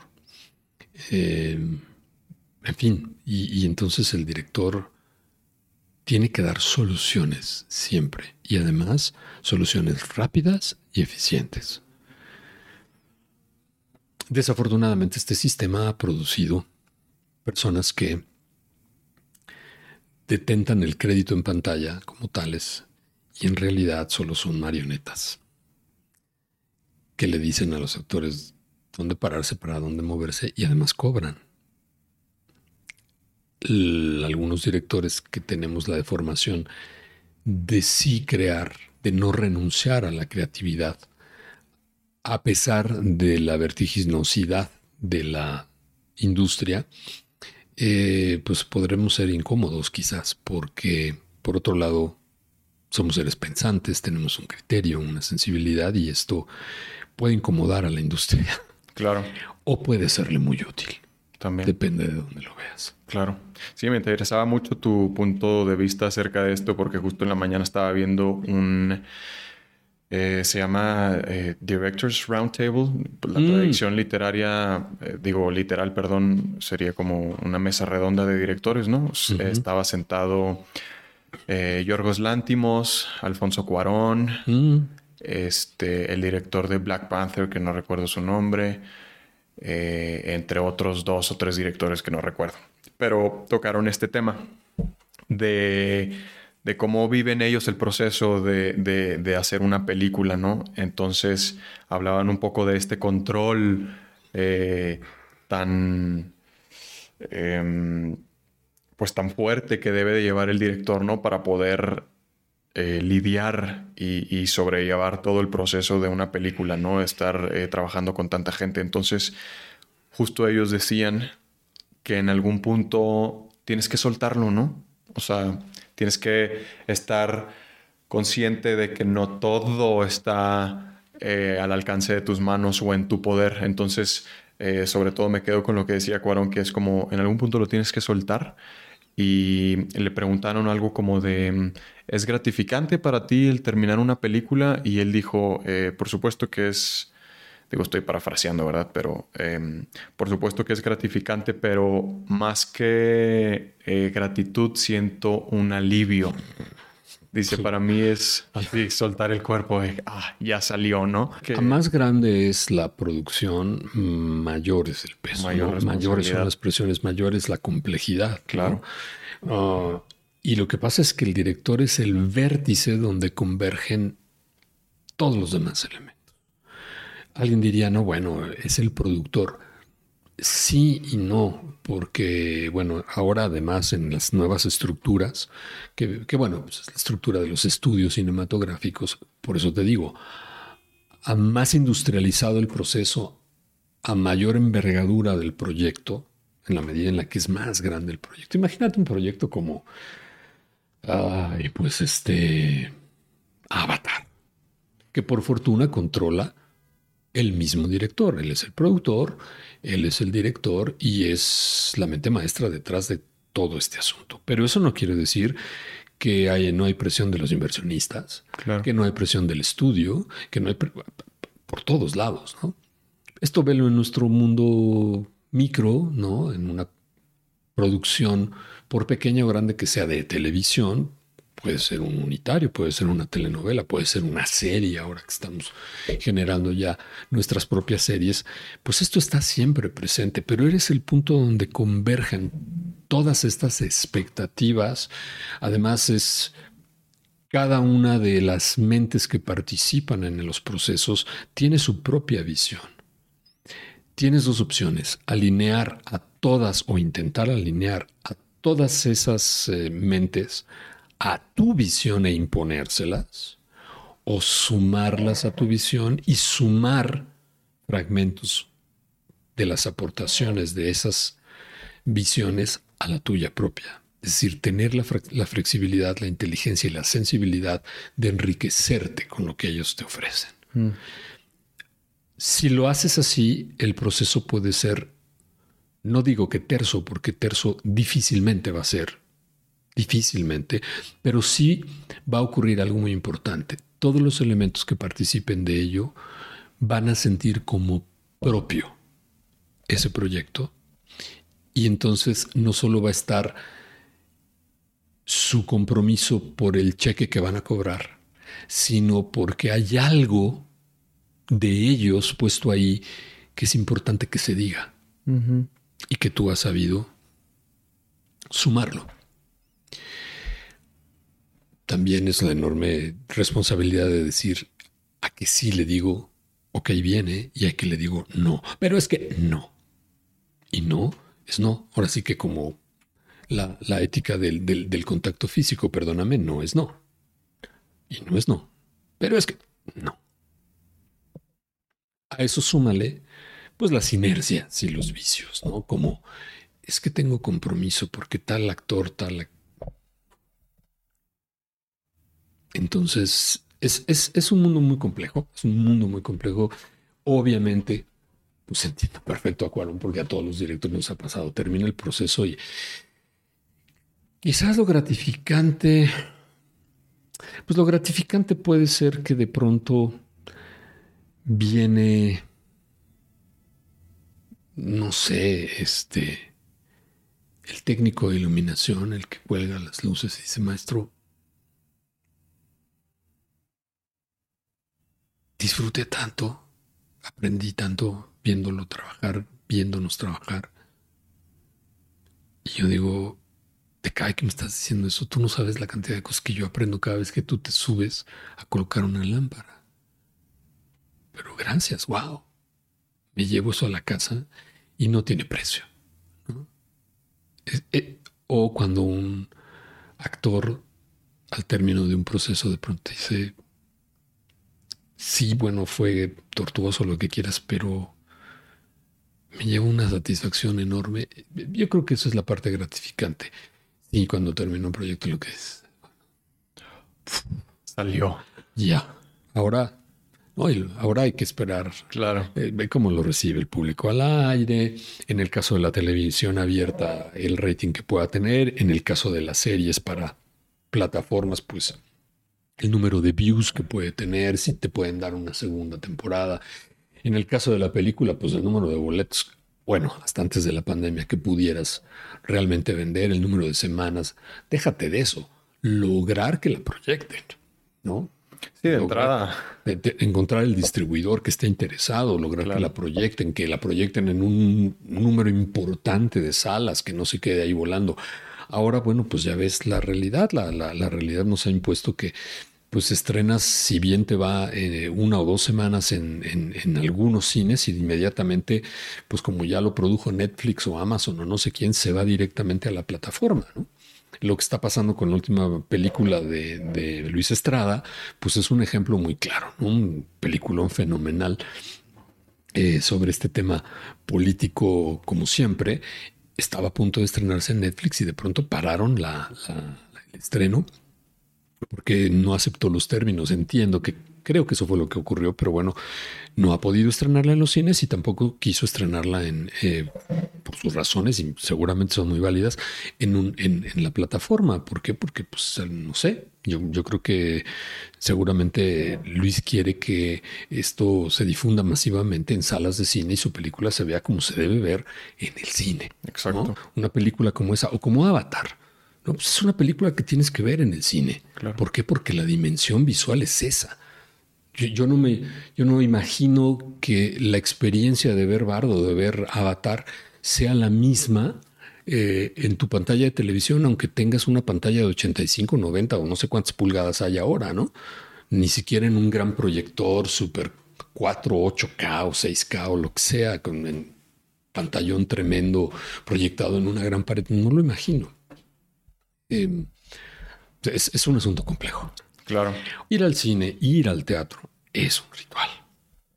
Eh, eh, por más superficial que sea la experiencia, ¿a qué me refiero? A que este, pues llegas, este, le aprietas, vienen las palomitas. Eh, mi mujer y a mí nos gusta mucho, bueno, cuando vivíamos aquí en México, este, hace rato que no vamos juntos al cine, eh, pero nos gustaba mucho ir al cine que está cerca de casa, que es una sala VIP.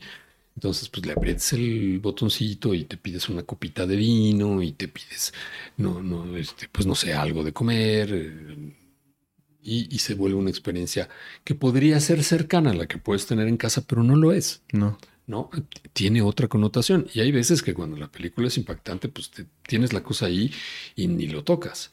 O cuando vas a ver simplemente este, este cine de entretenimiento, pues estás con la palomita y el refresco, la chela, la copa de vino, lo que sea que te estés tomando. Y entonces eh, ten- tengo un amigo que decía, no, la película está tan buena que se acabaron las palomitas y le haces así otra vez y tráeme más porque el, la- el entretenimiento está tan bueno que, que, que- que pides más, ¿no? Además, todo el mundo sabe que la- el negocio de las salas de cines no es la película ni el La boleto, es lo que te tomas y lo que te comes. Claro. Pero bueno, el, el- el ritual de la sala, el ritual de la sala, vamos a otra experiencia, la Cineteca Nacional, ¿no? Que es una, es, es un ritual súper bonito porque, bueno, pues es, es lo mismo. Comprar tu boleto, ahora lo puedes comprar electrónicamente, como sea, pero llegas, te sientas, hay un momento de silencio, de oscuridad, Ujú. y en realidad es un momento de intimidad entre la obra y tú. Puedes ir acompañado, puedes ir solo, puedes ir como sea, pero hay un, hay un diálogo de intimidad entre la obra, la historia, los personajes que están enfrente y tú. Es como solo para ti, aunque haya 200 personas en la sala, o 50, o 5, o solo estés tú, siempre es absolutamente íntimo Claro. aunque te rías en la misma parte donde todos se ríen y escuches la carcajada, o aunque escuches los suspiros al lado, o aunque se te caiga la lágrima y voltees a ver y veas que otros también, sigue siendo íntimo. Es una relación tan, tan, tan personal que no ocurre en la sala de tu casa. Porque en la sala de tu casa pueden entrar, tocar. Tú mismo no estás, no estás en el ritual. ¿no? No- no, es, es- es difícil hacer un ritual porque pasan cosas Por supuesto. salir de casa, encontrar este espacio. Todos tenemos una sala que nos gusta. ¿no? Hay- a mí hay ciertos cines a los que no me gusta ir, no me gusta ir a las plazas comerciales y todos los cines están en las plazas Sí. comerciales, ¿no? Cosas de ese tipo. Sí, sí, sí. Y mm, creo que también tiene que ver un poco, eh, por supuesto que es íntimo y a mí entre más íntimo eh, mejor. Pero colectivamente creo que las energías de las demás personas que están ahí en la sala de cine, pues inevitablemente eh, se, se, se, Se suman. se suman a la tuya, ¿no? Si todos estamos en un proceso de duelo por lo que está sucediendo, como que convergen, se unen todas esas energías, eh, esa, esa- ese dolor se vuelve colectivo y, y ayuda, ¿no? Eh, Eso solo pasa en las salas de teatro, ¿no? La- la- la- yo vengo del teatro y creo que una de las cosas fascinantes era poder, poder generar eso en un, en un grupo de espectadores. Fueran 5, 15 o 500, ¿no?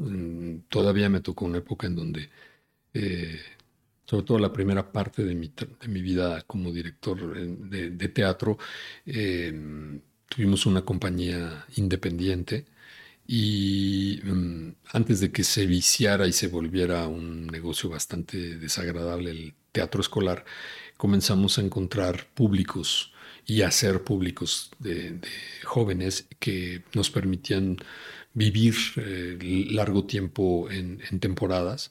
Nosotros lo que hacíamos es que dábamos un, día o dos a la semana en foros como el Foro Shakespeare o la Gruta o el propio Teatro Helénico y siempre teníamos y estábamos en, cartelera, es decir, era una, era una temporada abierta, pero para poder ayudarnos y sostener nuestras temporadas logramos eh, a través de una, compañera extraordinaria para la distribución, venta y relaciones públicas de, las funciones, logramos sobrevivir durante varios años llevando públicos de estudiantes. Eh, entonces teníamos la experiencia de poder dar función para 500 personas, para 50 o alguna vez también nos tocó para 5. Y de todas maneras ocurría algo diferente, claro. Claro. Pero esta sensación, lo más fascinante era ver lo que iba ocurriendo con el espectador en los diferentes momentos. Fuese una comedia, fuese un melodrama, fuese una tragedia, fuese una pieza. era impresionante ver, escuchar los silencios en el público. Lo mismo que los tosidos cuando se inquietaban porque algo de la tensión dramática de la puesta en escena se aflojaba o cuando no los dejaban los silencios de que no podían ni respirar, de la tensión que se sentía, o las carcajadas cuando haces una gran comedia y, ya, y funciona. Claro. Eh, ese fenómeno es absolutamente maravilloso. curiosamente, lo extraño muchísimo, extraño mucho esa parte del teatro. Encontré una fascinación, siempre la tuve, siempre la tuve. mis pintas en la prepa, por cierto, mientras mis amigos se iban al, billar o a la Jusco con sus novias, este, yo me iba a la cineteca. A, echarme una o dos películas así seguidas de lo que hubiera, ¿no? Eh, yo entrené mi, mi ojo. Yo llegué a la televisión sin ningún entrenamiento. Yo no sabía hacer televisión. Jamás había tomado una cámara. Pero había visto cualquier cantidad de cine. Okay. Em, y en la escuela, en la, universidad, bueno, teníamos un taller de televisión, pero pues no, no, no, nada que ver. Cuando comencé a hacer televisión, eh, me, me, pusieron a cargo de un, era, estaba encargado de la tercera unidad y me fue muy, afortunadamente me fue muy fácil porque me dieron solo a un camarógrafo, a un operador de audio y yo todo lo hacía con una cámara, como cine. Y yo sabía muy bien el lenguaje del cine y entonces mm. hacía plano secuencia. Ok. Mm. Que hasta el día de hoy sigue siendo una de las cosas que más me gusta hacer cuando se puede, Claro. Porque a veces no. Después tuve que entrar a esta idea mucho más industrializada de las tres cámaras simultáneas. Ahora ya casi nadie switcha, ¿no? Pero existía esta cosa de switcher y tener que compartir el criterio con un director de cámaras hoy sigues, sigues compartiendo el criterio y la responsabilidad en el lado de la, cámara, con la diferencia de que hoy sí claramente sé qué quiero hacer con cada uno de los planos, con cada uno de los valores del, plano y con el movimiento de la cámara. no sé si para bien o para mal, pero para algunos directores de cámaras debo ser un poco un dolor de muelas porque yo no soy un director que le dice a los actores que hagan. Yo creo todo un lenguaje, muevo la cámara, en fin, y bueno, desde luego estoy completamente abierto a que si trabajo con un director de cámaras, pues aporte y, pero con base en toda una idea absolutamente mía, ¿no? Y lo que pasa es que yo me en los últimos seis, cinco años me he entrenado para este nuevo formato de la televisión que es mucho más cinematográfico, que requiere que tú como director resuelvas absolutamente todo. Es decir, tienes un director de fotografía que claro que se encarga de utilizar los filtros de una mejor manera, eh, la luz, etcétera, pero el valor del cuadro, el, plano que eliges, el movimiento de la cámara es enteramente tu responsabilidad en función de tu puesta en escena. esto, es, esto es ser director. En la televisión industrializada, convencional, pues este, les dio por dar de alta como directores a que han hecho telenovelas, pero que no tienen idea del valor del cuadro. Entonces, bueno, pues son directores de tránsito. No voy a hablar de ninguna manera mal de ellos, pero, pero pues es una fórmula cada vez en mayor desuso, ¿no? O sea, la, la televisión ha evolucionado a un punto en donde se necesita un, director más al estilo de, del cine que controla todo el proceso con la ayuda, desde luego, de un operador técnico, de un director de fotografía, etcétera. Pero tú, es tu ojo, es tu visión. ¿no? Por supuesto. ¿Y cómo fue entonces tu aventura de pues venir de, la UNAM, de estos cuatro años? Ah, ¿Fueron cuatro años los que estuviste? Sí, hice la, en la carrera sí la hice cuatro años. Pude haberla acabado en, tres, pero no me daba tiempo. y entonces justo pues de venir de, de, la licenciatura, ¿no? En el UNAM, a pasar a las telenovelas, no sé, ¿cuándo empezaste las telenovelas? ¿Finales de los ochentas más o menos? Fíjate que no, no, no, yo acabé la carrera en 92. Ah, ok. Eh, me gradué de en 92. Em, empecé a estudiar, bueno, empecé en 88 y terminé en 92. Ok. Y llegué a la televisión por un accidente. Yo no tenía la más mínima intención de, llegar a la televisión jamás, por ningún motivo. Ok. Es más, me parecía, tenía el prejuicio de que la telenovela era, ¿no? ¿Qué pasó? Pues sí existía, perdón que te interrumpa. Entonces, ahí en los noventas todavía existía este, porque creo que hoy en día es más, eh, eh, está más polarizado, ¿no? Como las telenovelas, por favor. Ya contra todo este eh, entretenimiento más cinematográfico. Todavía en los noventas estaba esta onda de las telenovelas. Siempre ha estado, nada más que en función del teatro, no de esta televisión premium que hacen los cineastas. Ajá. Este, no, era diferente. La, bueno, existía el mundo del cine, desde luego, pero era un mundo completamente aparte. Y muy pequeño, ¿no? Todavía en ese tiempo. Sí. La gente que hacía televisión, las telenovelas en particular, que para la gente de teatro y más para la gente que veníamos de la UNAM, del CUT, del IMBA, era casi una deshonra. Claro. y bueno, a mí lo que me ocurrió fue que yo terminé la carrera, etcétera tuve la oportunidad de irme a estudiar a Canadá con una compañía que se llama Carbone 14, a Montreal, porque los vi trabajar aquí en México en algo que se llama el Festival de la Ciudad de México, que se organizó como durante cuatro o cinco años, eh, entre finales de los ochentas y principios de los noventas. Yo me enamoré de esa manera de hacer teatro un teatro como del cuerpo, muy cinematográfico, por cierto, muy visual, muy visual y muy bello. Pero era como ver una película en un escenario de teatro. Y yo me enamoré de eso y dije, tengo que aprender a hacerlo. Logré irme y cuando regresé, pues este, me tocó la colita de una crisis económica que había empezado en 94, 95. Este y pues me puse a hacer teatro, que era lo que sabía hacer. Monté un espectáculo de teatro de siglos de oro en un lugar que está a un lado de la Pinacoteca Virreinal. Y un día, después de una función, eh, parte de las personas que eran parte del reparto y productoras también, me dijeron, oye, hay un grupo de amigos que vinieron a ver la función, nos quieren saludar y felicitarnos, no sé qué, quieren conocerte. Pues sí, claro, con todo gusto. Y en esto estábamos, ay, pues mucho gusto. Oye, qué bonito el espectáculo, la obra de teatro. Y de pronto siento una mano en el hombro que me hace así, me da la vuelta, me jala y me dice, tú vas a dirigir mi próxima telenovela. Ah, ¿Cómo? ¿Por qué? Y apoqué, ¿no? Y dije, maestro Sabido, era Miguel Sabido. Miguel Sabido en aquel momento, además de ser ya un director de teatro, fundamentalmente, de, con mucha importancia en el ambiente teatral. Además era un importantísimo, importantísimo ejecutivo de Televisa. Cuando digo importantísimo, era verdaderamente influyente dentro de Televisa. Era una gente muy cercana a don Emilio Escárraga Milmo y además era productor. Me agarró por completamente, todo me esperaba yo menos eso. Yo había estado antes en Televisa dando clases en el CEA. Un par de años. Y luego pues ya no seguí, me fui.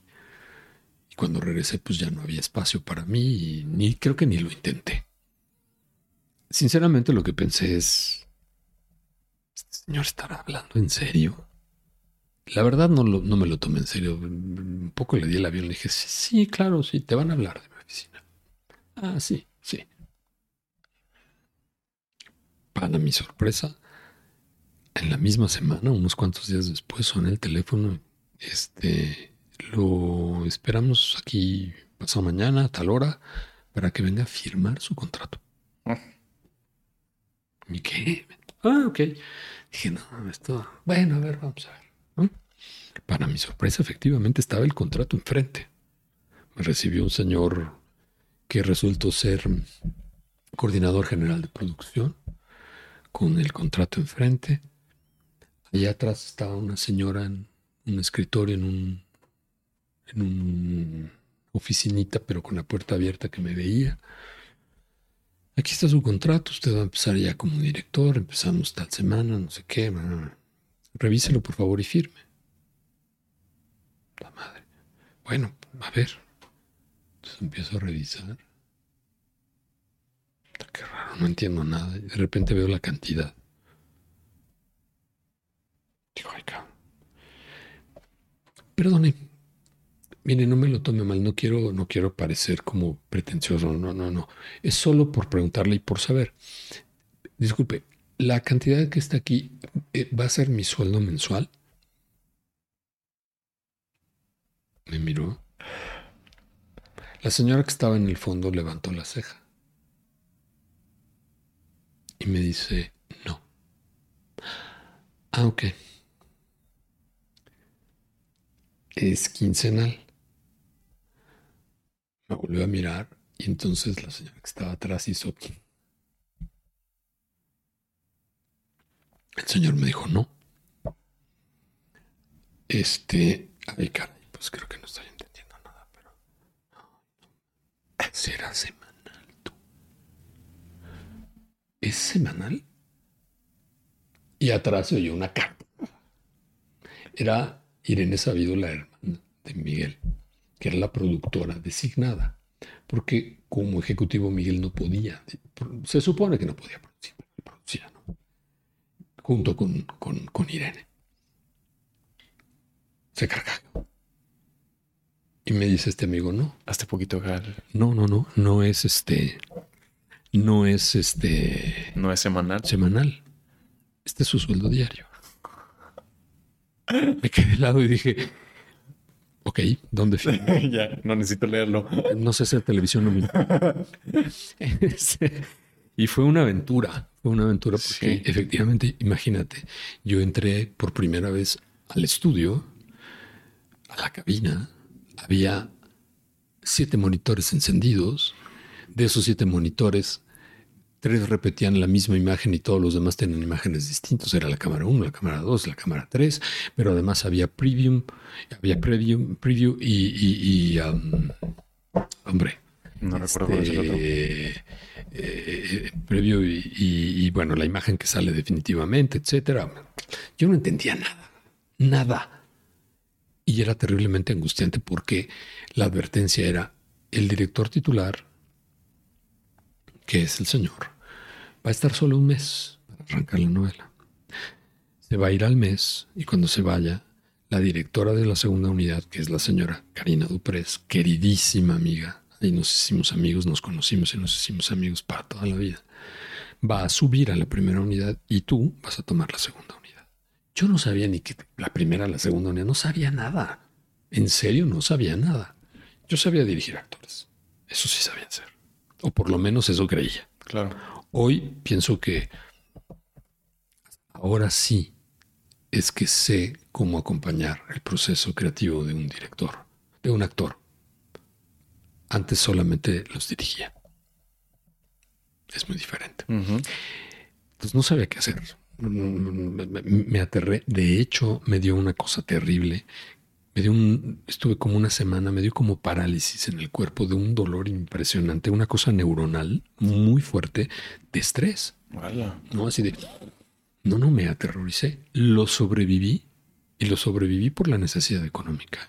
O sea, no me fui corriendo porque yo sabía que necesitaba hacer dinero. A tal punto lo necesitaba que eh, mi padre falleció siendo yo muy joven, a los 14 años. Mi mamá eh, estaba, tuve que regresar a vivir a casa de mi mamá, vivía todavía en casa de mi mamá y tenía que ayudarla, ¿no? Estábamos en una crisis económica. Yo recuerdo muy bien alguna vez previo a este momento de empezar a hacer televisión, mi madre abrió el refrigerador y, yo vi, dije, no hay más que una olla con frijoles. Y me dice, mamá, no te preocupes, ahorita le echamos más agua y eso comemos. Y recuerdo que desde entonces en mi cabeza siempre ha estado, no voy a permitir que esa situación se vuelva a dar mientras tenga mi posibilidad, este, pues que lo pasemos un poco mejor. Claro. Entonces, eh, creo que resistí. nunca, nunca estaba yo aterrado, nunca había yo sentido tanto dolor en todo el cuerpo. Y por otro lado dije, no me voy a echar a correr, pues no tengo, tengo otro, otro recurso. Terminó esa telenovela que se llamó Los hijos de nadie y yo dije, bueno, pues ya se acabó, me ayudó para, pues voy a tener que regresar a hacer teatro, a dar clases, a ver qué hago. Y para mi sorpresa me llamaron para otra cosa. Y cuando eso se terminó, instancias de Karina Dupres, que, se, que, que nos hicimos muy buenos amigos y que siempre tuvo mucha consideración conmigo y le gustaba y me vio posibilidades. Le, eh, gustaba mi trabajo y me vio posibilidades, pues me llevo de su asistente Esmeralda. Para mi sorpresa, faltando un par de meses para que se acabaran las, las, grabaciones, me cambiaron de estar con ella con, con Beatriz Sheridan, que era toda una institución temidísima de una televisión pues muy, muy, muy, muy, muy convencional, pero resulta que todo el mundo huía de ser asistente de Beatriz porque era muy, muy dura. Y yo me encontré con una mujer muy divertida, muy generosa, que además había estudiado en la facultad. Mm. Y había tenido, habíamos incluso tenido maestros en común. Okay. Y yo creo que le gustaba que yo podía recitar Calderón de la Barca de memoria. Y entonces eso la hizo como no ser tan dura conmigo y consecuentarme. Incluso, la verdad es que yo fui un pésimo asistente porque no me gustaba asistir, no me gustaban las labores del asistente, no me gustaban. Yo era director claro. y no me gustaba hacer las veces de asistente. Lo hacía con gusto para, para Beatriz y con Karina. Karina me daba mucha chance de, de, aportar creativamente. Con Beatriz era, era diferente pero no, no me gustaba mucho. Y por azares del destino empecé, eh, se enfermó Beatriz en un momento dado, me dio Salvador Mejía la oportunidad de empezar a dirigir porque no quedaba más remedio.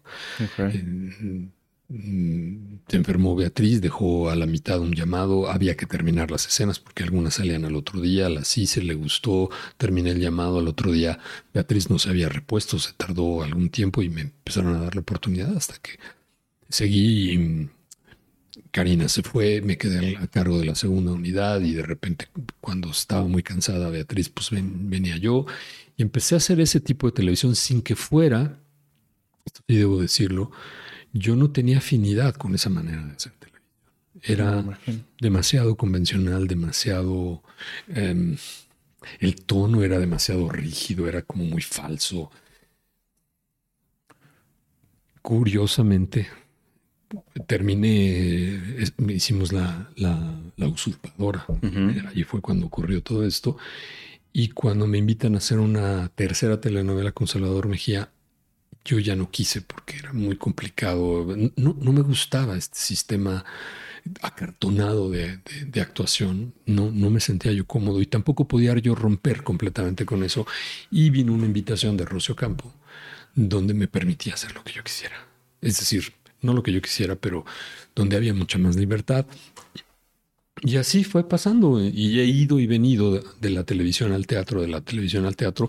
Y ya esta última etapa sí ha sido una etapa de, de, mm, de mayor cercanía, porque en el fondo lo que yo siempre quise en algún momento fue estudiar cine, porque me gustaba mucho. Apenas lo logré de 2018 para acá, de 2017 para acá.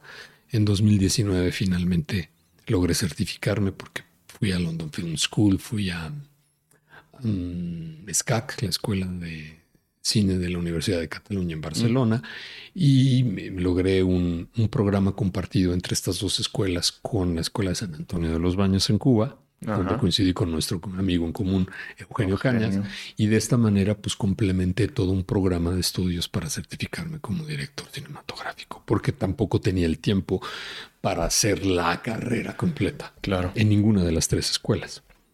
Entonces, lo que acordaron eh, las tres escuelas fue una certificación. que me vino muy bien porque aprendí muchísimas cosas. Trabajé y estudié con gente de todo el mundo.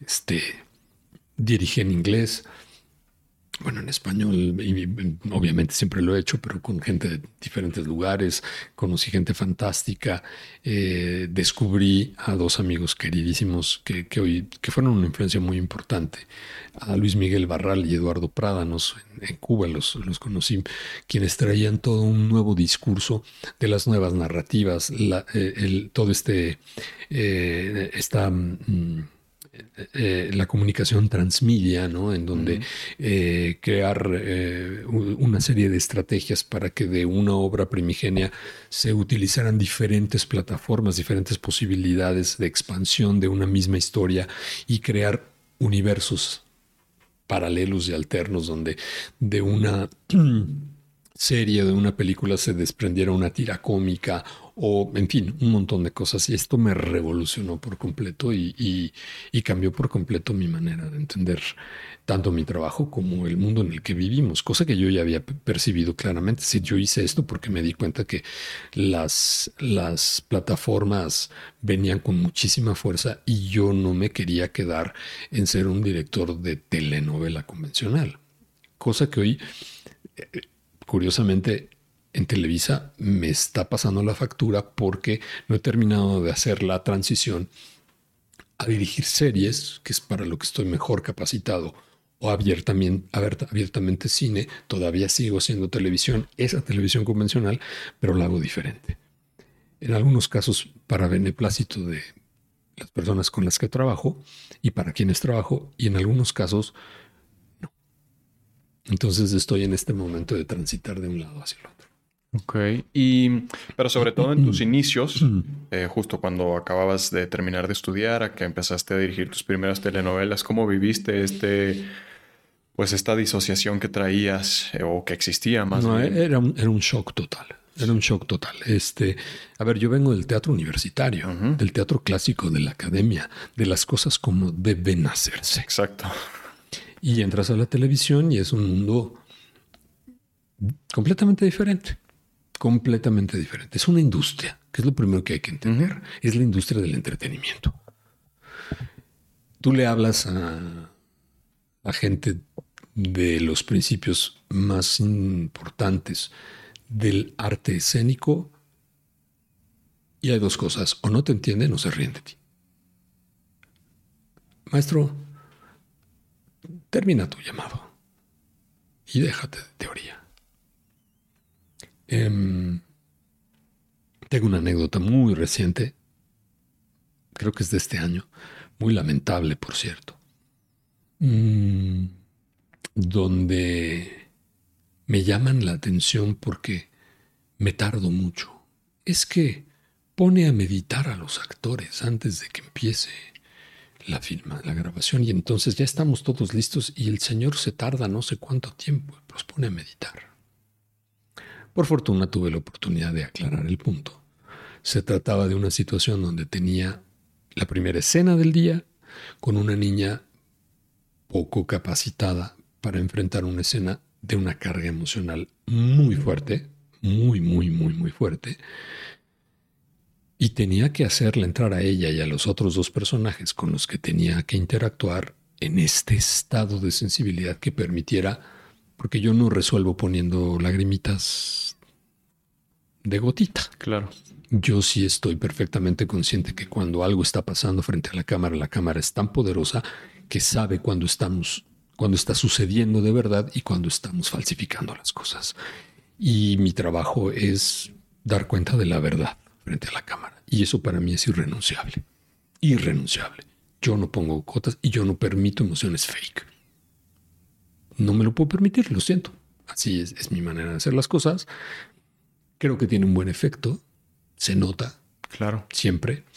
Y tenía que hacer, tomarme un tiempo contra toda la lógica de la televisión industrializada, decir, pa, espérense, no puedo, no podemos hacer esto, porque la niña no está capacitada. Es decir, una chica, no me acuerdo, tenía, tenía 14 años.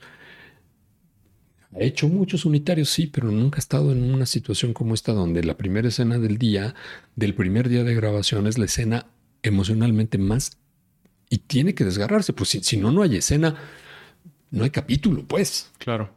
Lo siento mucho. Y me tomé 25, 30 minutos en prepararlos. Y todos los demás esperando. Ah, pues, ¿qué crees? Es que los pone a meditar. Bueno, yo no me voy a poner a explicarle, con todo respeto, a personas que no entienden qué es esto, cómo logré. Claro, ves la escena. Y entonces, bueno, pues por lo menos hay una verdad ahí contada. No digo que sea excelsa la escena, pero eso que ocurrió, quien lo ve sabe que es verdad. Y ese es el único compromiso que tengo, ¿no? Ya después me recupero en el tiempo y veo cómo le hago y ciertas escenas, en fin, me ayuda el equipo técnico, son muy generosos en ese sentido, ¿no? Em, pero es brutal, o sea, la, confrontación es brutal. Eh, te digo, no sé cómo lo he sobrevivido, de hecho me sigo preguntando cómo lo sigo sobreviviendo.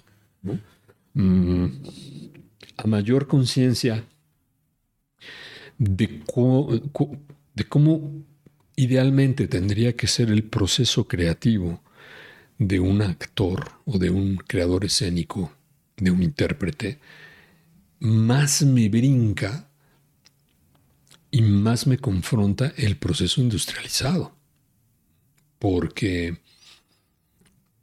yo mucho de lo que hago ahora cuando eh, entreno a los actores que se acercan para tomar el taller de técnica Travis, les hago ver la importancia de que ellos se den su tiempo en medio de la locura y del vértigo industrializado, en, en los tiempos que llamamos muertos.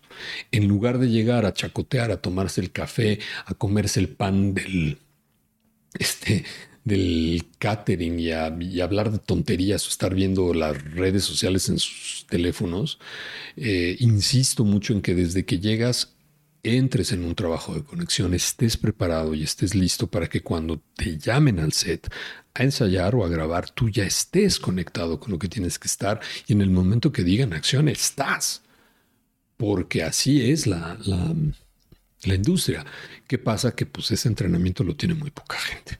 ¿No? Llegan y como, es un acto industrializado y mecanizado, entonces la gente, ah, pues me pongo el chicharo y repito como loro. O bueno, sí, ya me lo sé, medio me lo sé, y bueno, ahí lo suelto, lo escupo, lo digo y ya, gracias. Y como todo el mundo tiene prisa, pues si lo dijo bien, ya está. Es verosímil, es inverosímil, hay una verdad, no hay una verdad. A poca gente le importa. Yo soy uno de estos necios a los que si no hay verdad, no pasa. Y puedo repetir y repetir y repetir. No sé si no me enorgullezco de ello, pero es la manera en la que trabajo. Hay gente que no trabaja así y está muy bien. Yo necesito tener la satisfacción o la seguridad de que lo que está en pantalla es verdad.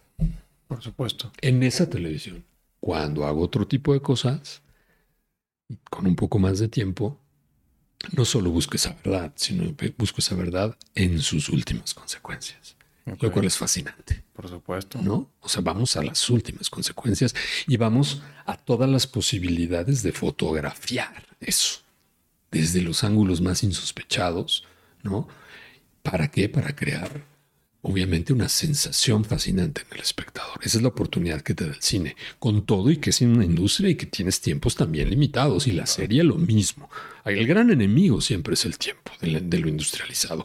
Y hasta lo, cuando no es industrializado o sea, el equipo cuesta. Las horas, hombre, de todo, cuesta. Claro. Claro. Tienes un poco más de tiempo. Es decir, en, una, en la televisión industrializada, en un, en un, en un unitario, eh, en una telenovela, coño, te tiras 25, 30 escenas en un día. Yo no sé cómo, no sé a veces cómo logro hacer eso. No lo, ni yo sé. Mucho es oficio, mucho es eh, sí es un poco frustrante porque nunca logras por completo lo que necesitas. Hay un momento en que tienes que saber decir hasta aquí. ¿Por qué? Porque por supuesto que puedo tirar 15 tomas, pero no tengo el tiempo. Les ves las caras a las personas cuando dices, toma tres, toma tres. Yo tengo que saber cuándo me voy a jugar esa carta, ¿no? Sí, claro. Cuando tengo siete cenas en un día, cinco serie. Ahora sí. Es otra cosa. Pero el proceso es completamente distinto también. ¿No? No, no, no es que uno se regodee, no, es que el lenguaje es otro. Y por lo tanto los tiempos son otros y por lo tanto la atención que le das a cada uno, a cada uno de los elementos, desde el, el propio actor, el personaje, la gente que trabaja con la luz, el audio, todo es diferente, es otro lenguaje. Y aprender a trabajar con los dos es realmente complicado. Vienes del teatro, imagínate, donde en mi época ensayábamos cuatro, cinco o hasta seis meses un espectáculo para estrenarlo. Hoy la gente, yo, yo me sorprendo, ensaya una semana y estrena. Sí, qué miedo. Ay, güey. Qué responsabilidad. Tengo que decir una cosa. Yo eso no lo sé hacer. No sé estrenar un espectáculo de teatro ensayando una semana, ni dos. Puedo trabajar cuatro semanas. Algo muy corto. Y diario con todo el reparto. Y eso ya tampoco ocurre. ¿Por qué? Porque los actores están metidos en 15 cosas distintas. Tener a todo tu reparto completo durante cuatro semanas, cinco días a la semana, es algo que sencillamente tienes que tener mucho dinero para pagarles una exclusividad durante cuatro semanas y yo no lo tengo. Conozco gente muy apasionada que está dispuesto. Por cierto, estoy por empezar una aventura para regresar al teatro con un espectáculo poliunipersonal. Ok, ¿cómo es esto? Mm. Personajes que están solos, que no necesariamente interactúan en una sala con el público y que van a dar cuenta de un momento excepcional de su vida que no han podido enfrentar nunca. Ah, Y esa persona a la que le abran, que es el público, en realidad es esta persona a la que nunca pudieron confrontar. Y de pronto se sueltan a hablar. Pero ahora sus historias se van a entrecruzar. Es un experimento teatral muy interesante ok. Para los actores y para el público. Tuve que recurrir a este concepto porque me permite ensayarlo individualmente con los actores y solo en una, en una última etapa que tendrá que ser, yo creo, espero que de dos semanas nada más, conjuntarlos a todos y ver qué ocurre. Regresamos después de esta pequeña interrupción. Vamos a meternos entonces, Eduardo, en eh, pues la aparición del camino del artista en tu vida. ¿Cómo fue? Supongo que tardía, eh, eh, Andrés, es, es un texto que es un texto muy conocido y muy importante en el mundo. Eh, yo no tenía el pues el placer de conocerlo. Apareció, eh, era, era parte de la bibliografía de eh, el programa de estudios en la Escuela de Cine eh, de, de Barcelona, de la Universidad de Cataluña en Barcelona, Ok, para directores. ok. Yo muy puntual y aprovechando que estaba además en una muy buena época, me dieron la bibliografía y yo, muy buen alumno, fui y me metí a las, a las librerías importantes y me compré todo. Mis compañeros, mucho más jóvenes que yo, había como tres generaciones en esa, en este, en ese, en ese momento, en esa, eh, en, en ese curso, ¿no? Ok, de, de dirección. Una era de jovencitos, joven- gente muy, muy, muy jovencita que apenas acaba de terminar la carrera de comunicación o de mm, primer eh, artes, de, eh, ciencias audiovisuales, arte audiovisual, etcétera, y estaban buscando especializarse en cine, ¿no? Chavos entre 22 y 24 años. Esta era una generación. La otra generación era una generación más abierta, entre los 28 y los 34, de gente que ya trabajaba en la industria, eh, de alguna manera, publicidad, etcétera, y quería especializarse en cinematografía. ok. Nos juntaron en el mismo grupo a todos y era una historia muy rara. Y otra generación integrada por una sola persona que era yo. Es decir, un director que ya era director, pero de televisión y de teatro, que quería ser director de cine. Ok. Y era muy raro. Era fascinante ver la gran habilidad de los chavos más jóvenes. El mucho oficio que te da. Había varias gentes que hacían eh, merca, bueno, que hacen publicidad, que hacían publi, entonces tenían muy bien las herramientas que te da hacer publicidad. Y yo traía todo este trabajo de la televisión industrializada, el trabajo con los actores, la vida en el teatro, etc. Y bueno, pues era una experiencia rara, pero bueno, muy, muy fructífera. Pero todos adolecían, casi todos adolecían de, pues, del, asunto presupuestario. ¿no? Yo no tenía problema, yo fui y me compré todos los libros. ¿Qué pasó? Bueno, hice todo ese primer bloque de estudios y nunca abrí el libro, porque no había tiempo. Se nos iba en las clases y luego eh, lunes a, viernes clases. Los viernes se acababan las clases a la una de la tarde entre el resto de los días se acababan a las 5 de la tarde, pero bueno, pues había que llegar a hacer tareas, hacer ciertas cosas, preparar, escribir, guion, etcétera, etcétera. Y los fines de semana, de semana filmábamos.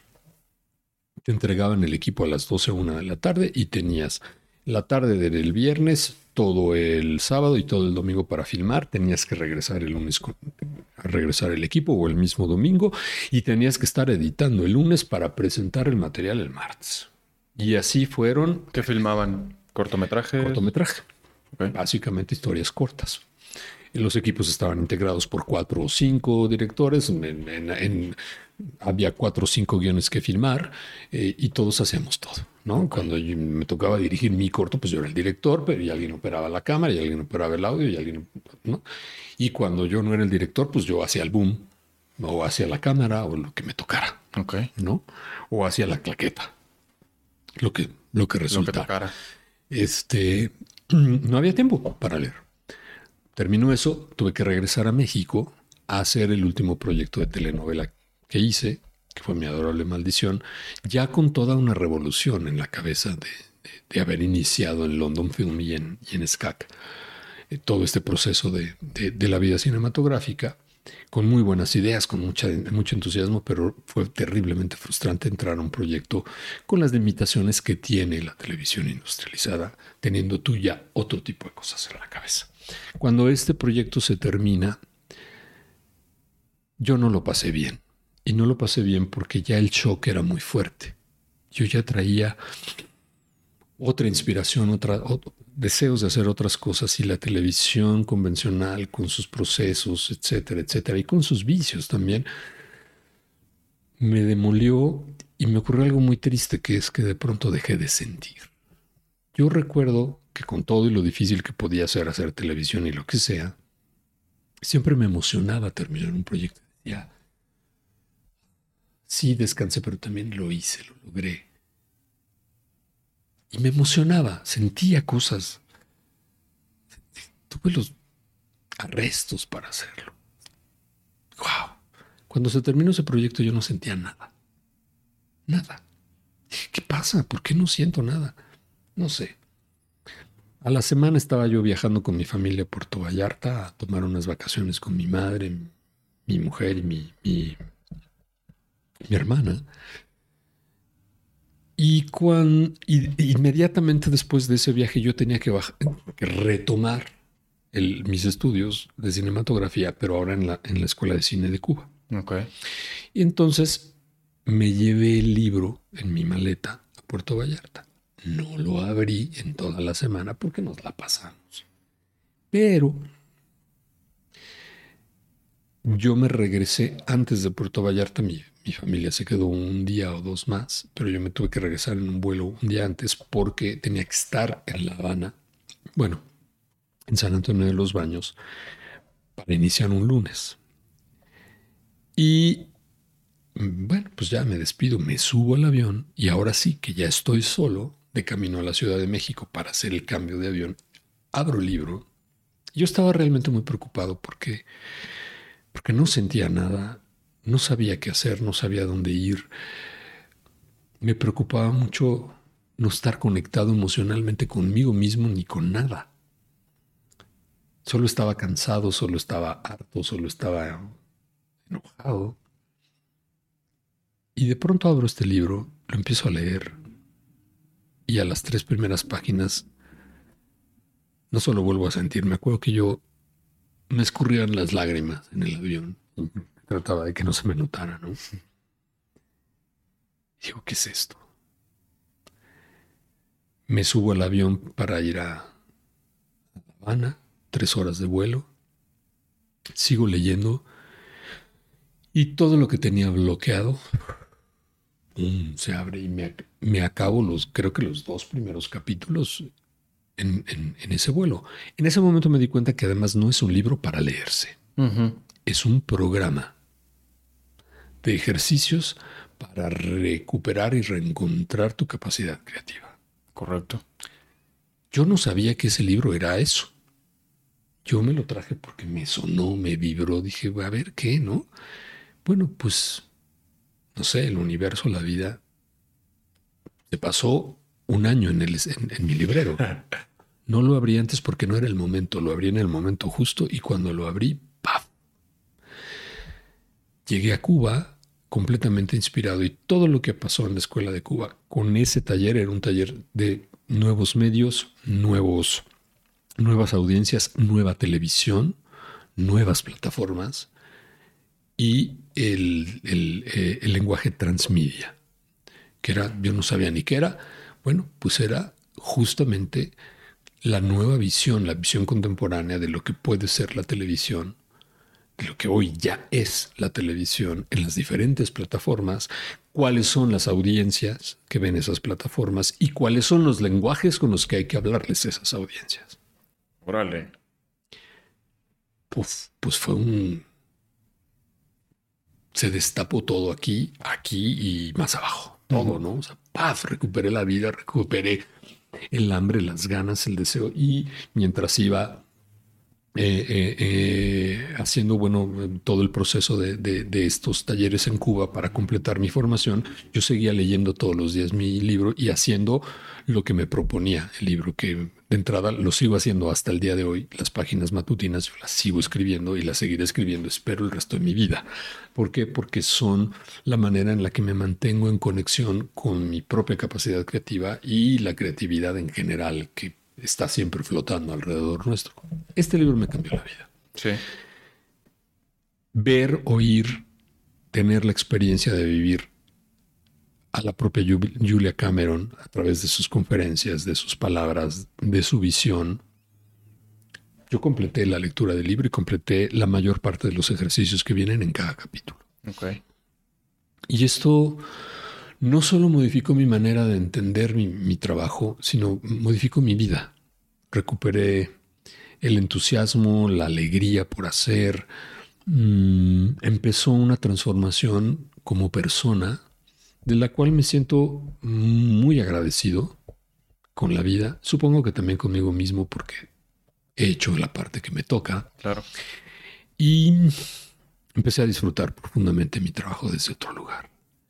Toda vez que eso ocurrió, al año siguiente, hice todo mi programa, etc. Cuando estaba terminando en 2018 el programa en Cuba, en noviembre, en una charla con una chica directora de origen turco, pero que vive en Berlín y es una estupenda directora muy joven, aparece el nombre de Mark Travis. Me acuerdo que estábamos, nos habíamos salido de una clase. Había, un taller de actuación, de, dirección de actores y de actuación con técnica Meisner. Okay que se, se, promocionaba en la escuela de Cuba como el gran taller de actuación. Y yo dije que este es el gran taller de actuación, perdón, están en, en, la época de las cavernas, le siguen hablando al actor. Bueno, yo estaba escandalizado porque uno de los ejercicios es, para cargarte de la emoción, piensa en un momento de tu vida personal que te lleve a esta sensación de abandono y de soledad. dije, perdóname, eso es del año del... O sea, perdón, eso ya no se hace.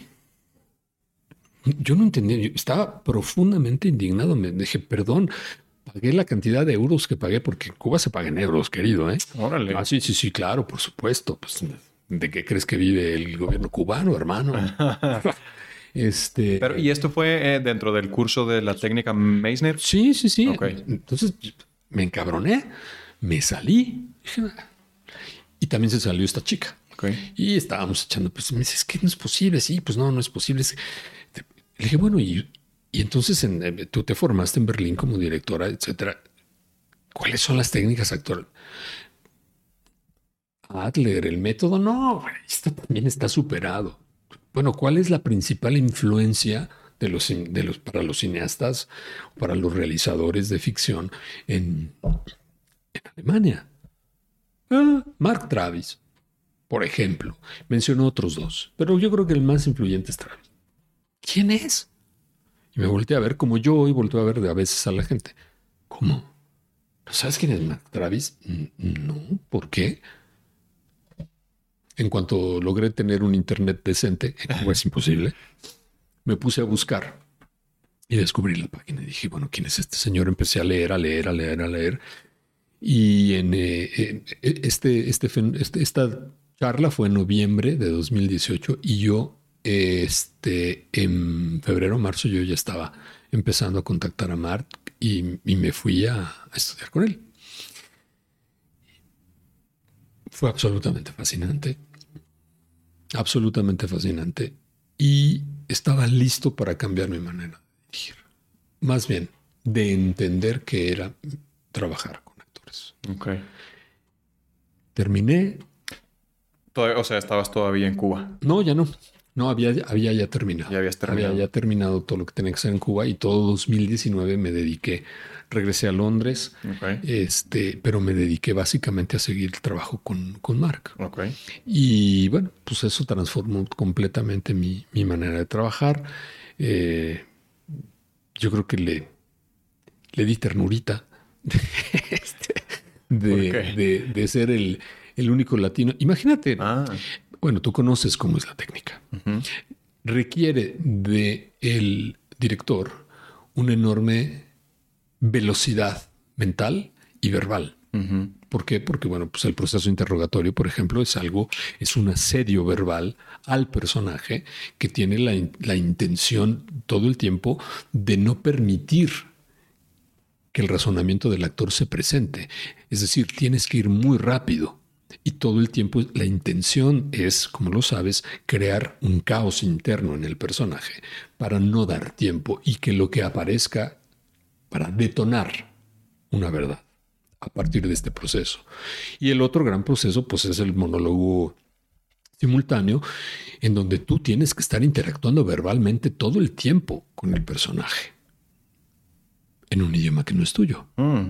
Es decir, yo hablo bien el inglés, pero no a la velocidad a la que se requiere. Es decir, yo no sueño en inglés, por Exactamente, no piensas en inglés, ¿no? Todavía hago la traducción. Sí, sí, sí. En ese, en ese, en ese proceso estaba.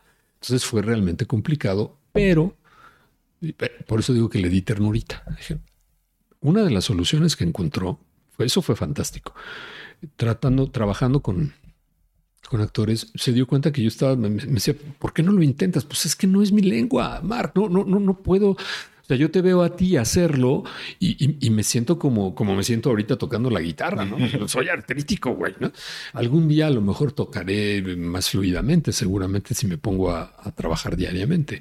Em, me dijo, bueno, ok.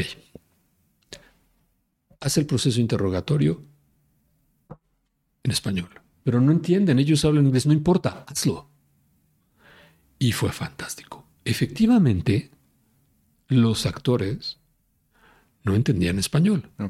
Pero el efecto de lo que yo era capaz de detonar en ellos solo por la pura intención era perturbador y entonces lograba lo que conseguía. Ya después lograba lo que, lo, que, lo que estábamos buscando, que era detonarle, detonarles. Ya en un segundo intento, pues se ocupó de tener actores latinos. Ok. Y esto fue más fácil. Claro. Pero yo no podía estar tanto tiempo yendo y viniendo a Londres, se me acabaron los recursos. Digo a Londres, a Los Ángeles, se me acabaron los recursos. Pero ya para entonces me había certificado. Estás perfectamente listo. Obtuve su certificación para poder impartir talleres. Y los talleres han sido una manera, bueno, hicimos un compromiso que es además el compromiso que mm, a, Mark, a más le importa.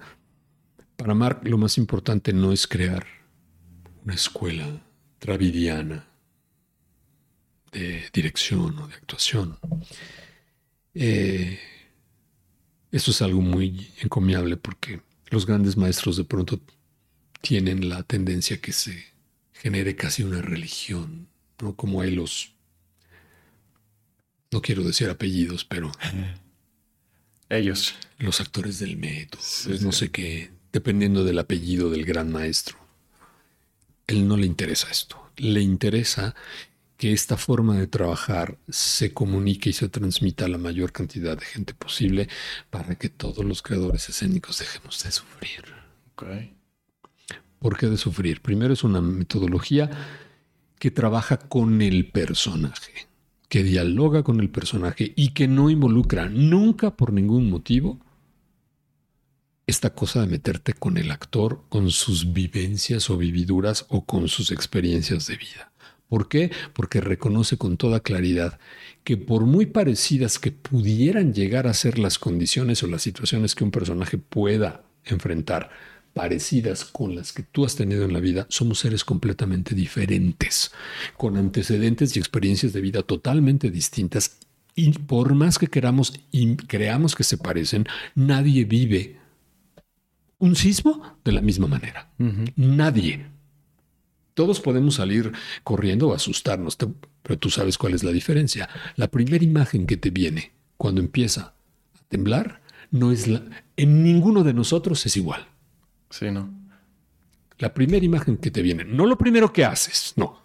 Lo primero que haces es salir corriendo. O no. Hay gente que se queda ahí. Se moviliza. Y se moviliza. No sé. Pero la primera imagen que viene a tu cabeza, en ningún ser humano es la misma. Ninguno. Y eso lo podemos apostar. ¿Por qué? Porque depende de tu historia de vida. Y nadie tiene la misma historia de vida. A nadie le ha pasado exactamente lo mismo en el mundo. ¿Por qué? Porque tratamos a los personajes de manera distinta, como si no fueran seres vivos. Claro. Tienen una conciencia viva, tienen una biografía personal han desarrollado una historia en su vida. Es absolutamente fascinante. Por eso, en, esta técnica, una de las partes más importantes es desarrollar esto que se llama la narrativa del personaje. La historia de vida, alguien puede decir, la biografía, no, es mucho más que eso. Es escuchar en la voz del personaje su historia. Porque además es un ejercicio para darle voz al personaje. ¿Cuál es la voz interna del personaje? Ah, ¿está usted hablando del, del monólogo interno? Sí, pero no, el monólogo interno no es solamente lo que estás pensando o el subtexto. Si yo te cuento una anécdota de mi vida, voy a usar determinadas palabras, determinados énfasis, determinados matices, que solamente están condicionados porque fui yo quien vivió ese fenómeno. Es más, si yo mismo te cuento ese mismo fenómeno en tercera persona, va a ser un asunto completamente diferente. ¿De qué se trata? De trabajar con el universo psíquico y emocional del personaje, no el del actor. ¿Cuál es el asunto? Evitar que el actor intervenga en tratar de controlar el proceso. Al contrario de muchas escuelas se enseña. Calcula el efecto de tu trabajo. La, respuesta es muy simple.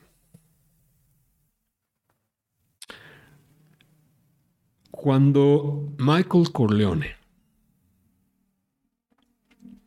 confronta a su esposa en el hotel en la segunda parte del padrino, después de la audiencia, donde no han podido demostrarle los cargos de los que lo acusan y se arma todo un desmadre. Y Kay, su, su esposa, le dice, me llevo a los niños. ¿A dónde? Nos vamos a regresar todos mañana. No, me los llevo a casa de mi mamá y me voy ya. Michael está calculando cómo decir la línea. Para nada. Michael está firmando unos documentos para demandar al Estado norteamericano porque no le ofrecieron una disculpa después de haberlo difamado. Y en esas, Kay, Kay está, ¿sabe a qué cámara? ¿Sabe cuál es el detonador fundamental? No. Kay lo único que sabe es que no quiere que sus hijos nunca más continúen el camino de su padre porque estuvieron a punto de matarlos. Es lo único que Kay sabe. Lo que tú, actor, creas no importa. Importa lo que Kay o Michael estén pensando, sintiendo en ese momento y tú no lo puedes controlar. Por eso el concepto es vivir la experiencia del personaje, no lo que tú crees que es eh, vivir la experiencia de ese personaje, no dejar que el personaje viva su experiencia. Hay un cambio diametral que es maravilloso, que es, entonces, ¿cuál es mi trabajo como actor? La, la, forma en la que se lo dice Mark en inglés, sé que existe la palabra en español, pero es mucho más potente. Como muchas palabras en español son mucho más potentes que en inglés, pero en este caso es muy bonito, porque además suena. Mark Mark y la idea de la técnica Travis es que tu trabajo como actor y como director es to release the character. Liberar al personaje. Sí, pero release es much more than solo liberar, Sí, sí, Es la propia imagen que implica to release. Es como cuando eh, tienes al barco en un astillero y lo lanzas al mar. y que ocurra. Y que entonces aparezca su poder. Porque ese barco no sabe si al lanzarlo se va a hundir o va a navegar maravillosamente. Como ocurre en la vida, ¿cierto Andrés? Es decir, tú me has invitado aquí hoy. Oye, pues vamos a charlar, es una plática. Llevamos dos horas y media de conversación. Pobre de ti, vas a tener que editar esto, no sé cómo. entiendo que debe ser placenterísimo porque si no, no lo harías. Claro. Pero en una de estas pudo, me pude haber parecido que, porque estamos hablando de esto? Que, no sé, fue lo mismo. Uno, uno acude a los eventos de la vida. Claro. Como un barco que lo sueltan de un astillero y a ver si flotas o a ver si no flotas. Eso, así es, la, esa es la condición de la vida, el accidente. Puedes controlar el accidente. Erróneamente creemos que podemos calcular el accidente y calcular la actuación. ¿Cuál es la consecuencia de eso? En pantalla se nota. Mm. En pantalla se ve el artificio. Y el problema es que si estamos hablando de cine, la pantalla es enorme. Cualquier pequeño detalle que haga elocuente la falsificación, se nota. Claro. Cualquier pequeño detalle que haga elocuente la pura verdad, sin a veces una sola palabra basta una mirada, se nota y puede ser devastador. Devastador emocionalmente. Es poderosísimo. Sí, sí. La televisión ocurre lo mismo. ¿Qué buscamos? La verdad emocional y psíquica del personaje, no lo que yo, actor o director, creo del personaje. Esos son juicios, son etiquetas. Pero es que yo estudié y el método racional, mm, el personaje no está racionalizando lo que está ocurriendo, está solamente lo está viviendo porque no le permites que lo viva. Y descubres junto con él cuál es esa verdad. La verdad del personaje, no la tuya. La tuya no importa. Y ahí es donde tenemos que entender, y esto es donde se conectan eh, Julia Cameron, El camino del artista con Mark. ¿Cuál es? Las historias han sido creadas no solo por los escritores. Ellos no son los grandes creadores, eso creen algunos muy vanidosos. El gran creador del evento escénico o cinematográfico es el director. No, querido. Las historias, los personajes han sido creados, viven en una dimensión paralela a la nuestra, que es el texto dramático.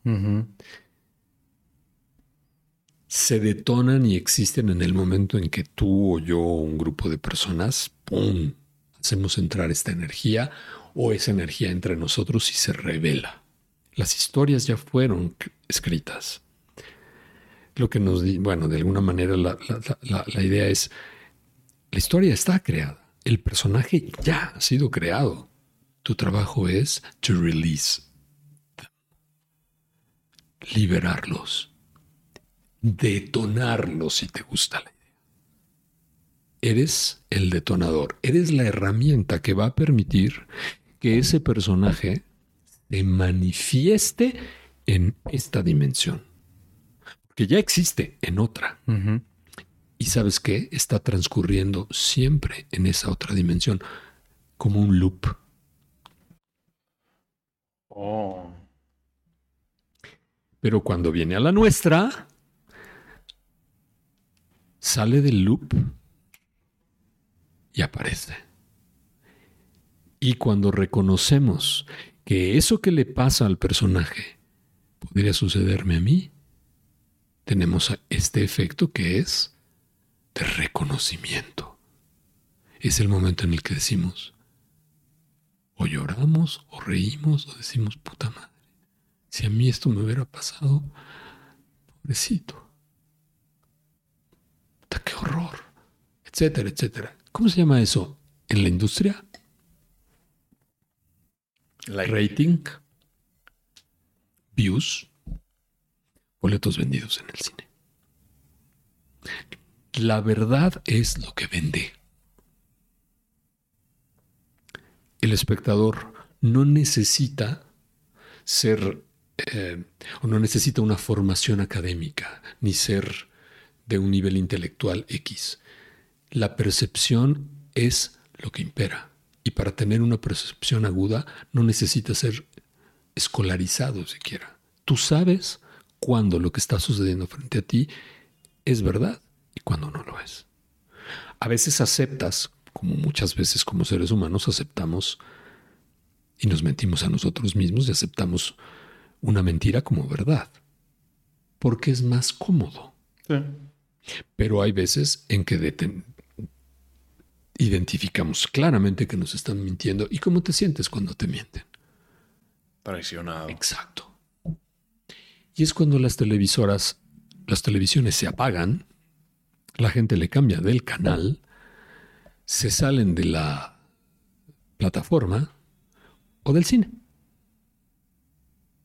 Así creo que funciona. Y como encontré lógica en todo eso, pues ahora me dedico a tratar de comunicarlo y transmitirlo de la manera más amable posible, porque ese es el otro punto donde conectan también Julia con Mark. Regresamos después de esta interrupción. Eduardo, qué lástima que nos hayamos quedado sin tiempo. Eh, te agradezco mucho estar acá. De verdad fue una información bastante útil y valiosa la, que nos compartiste.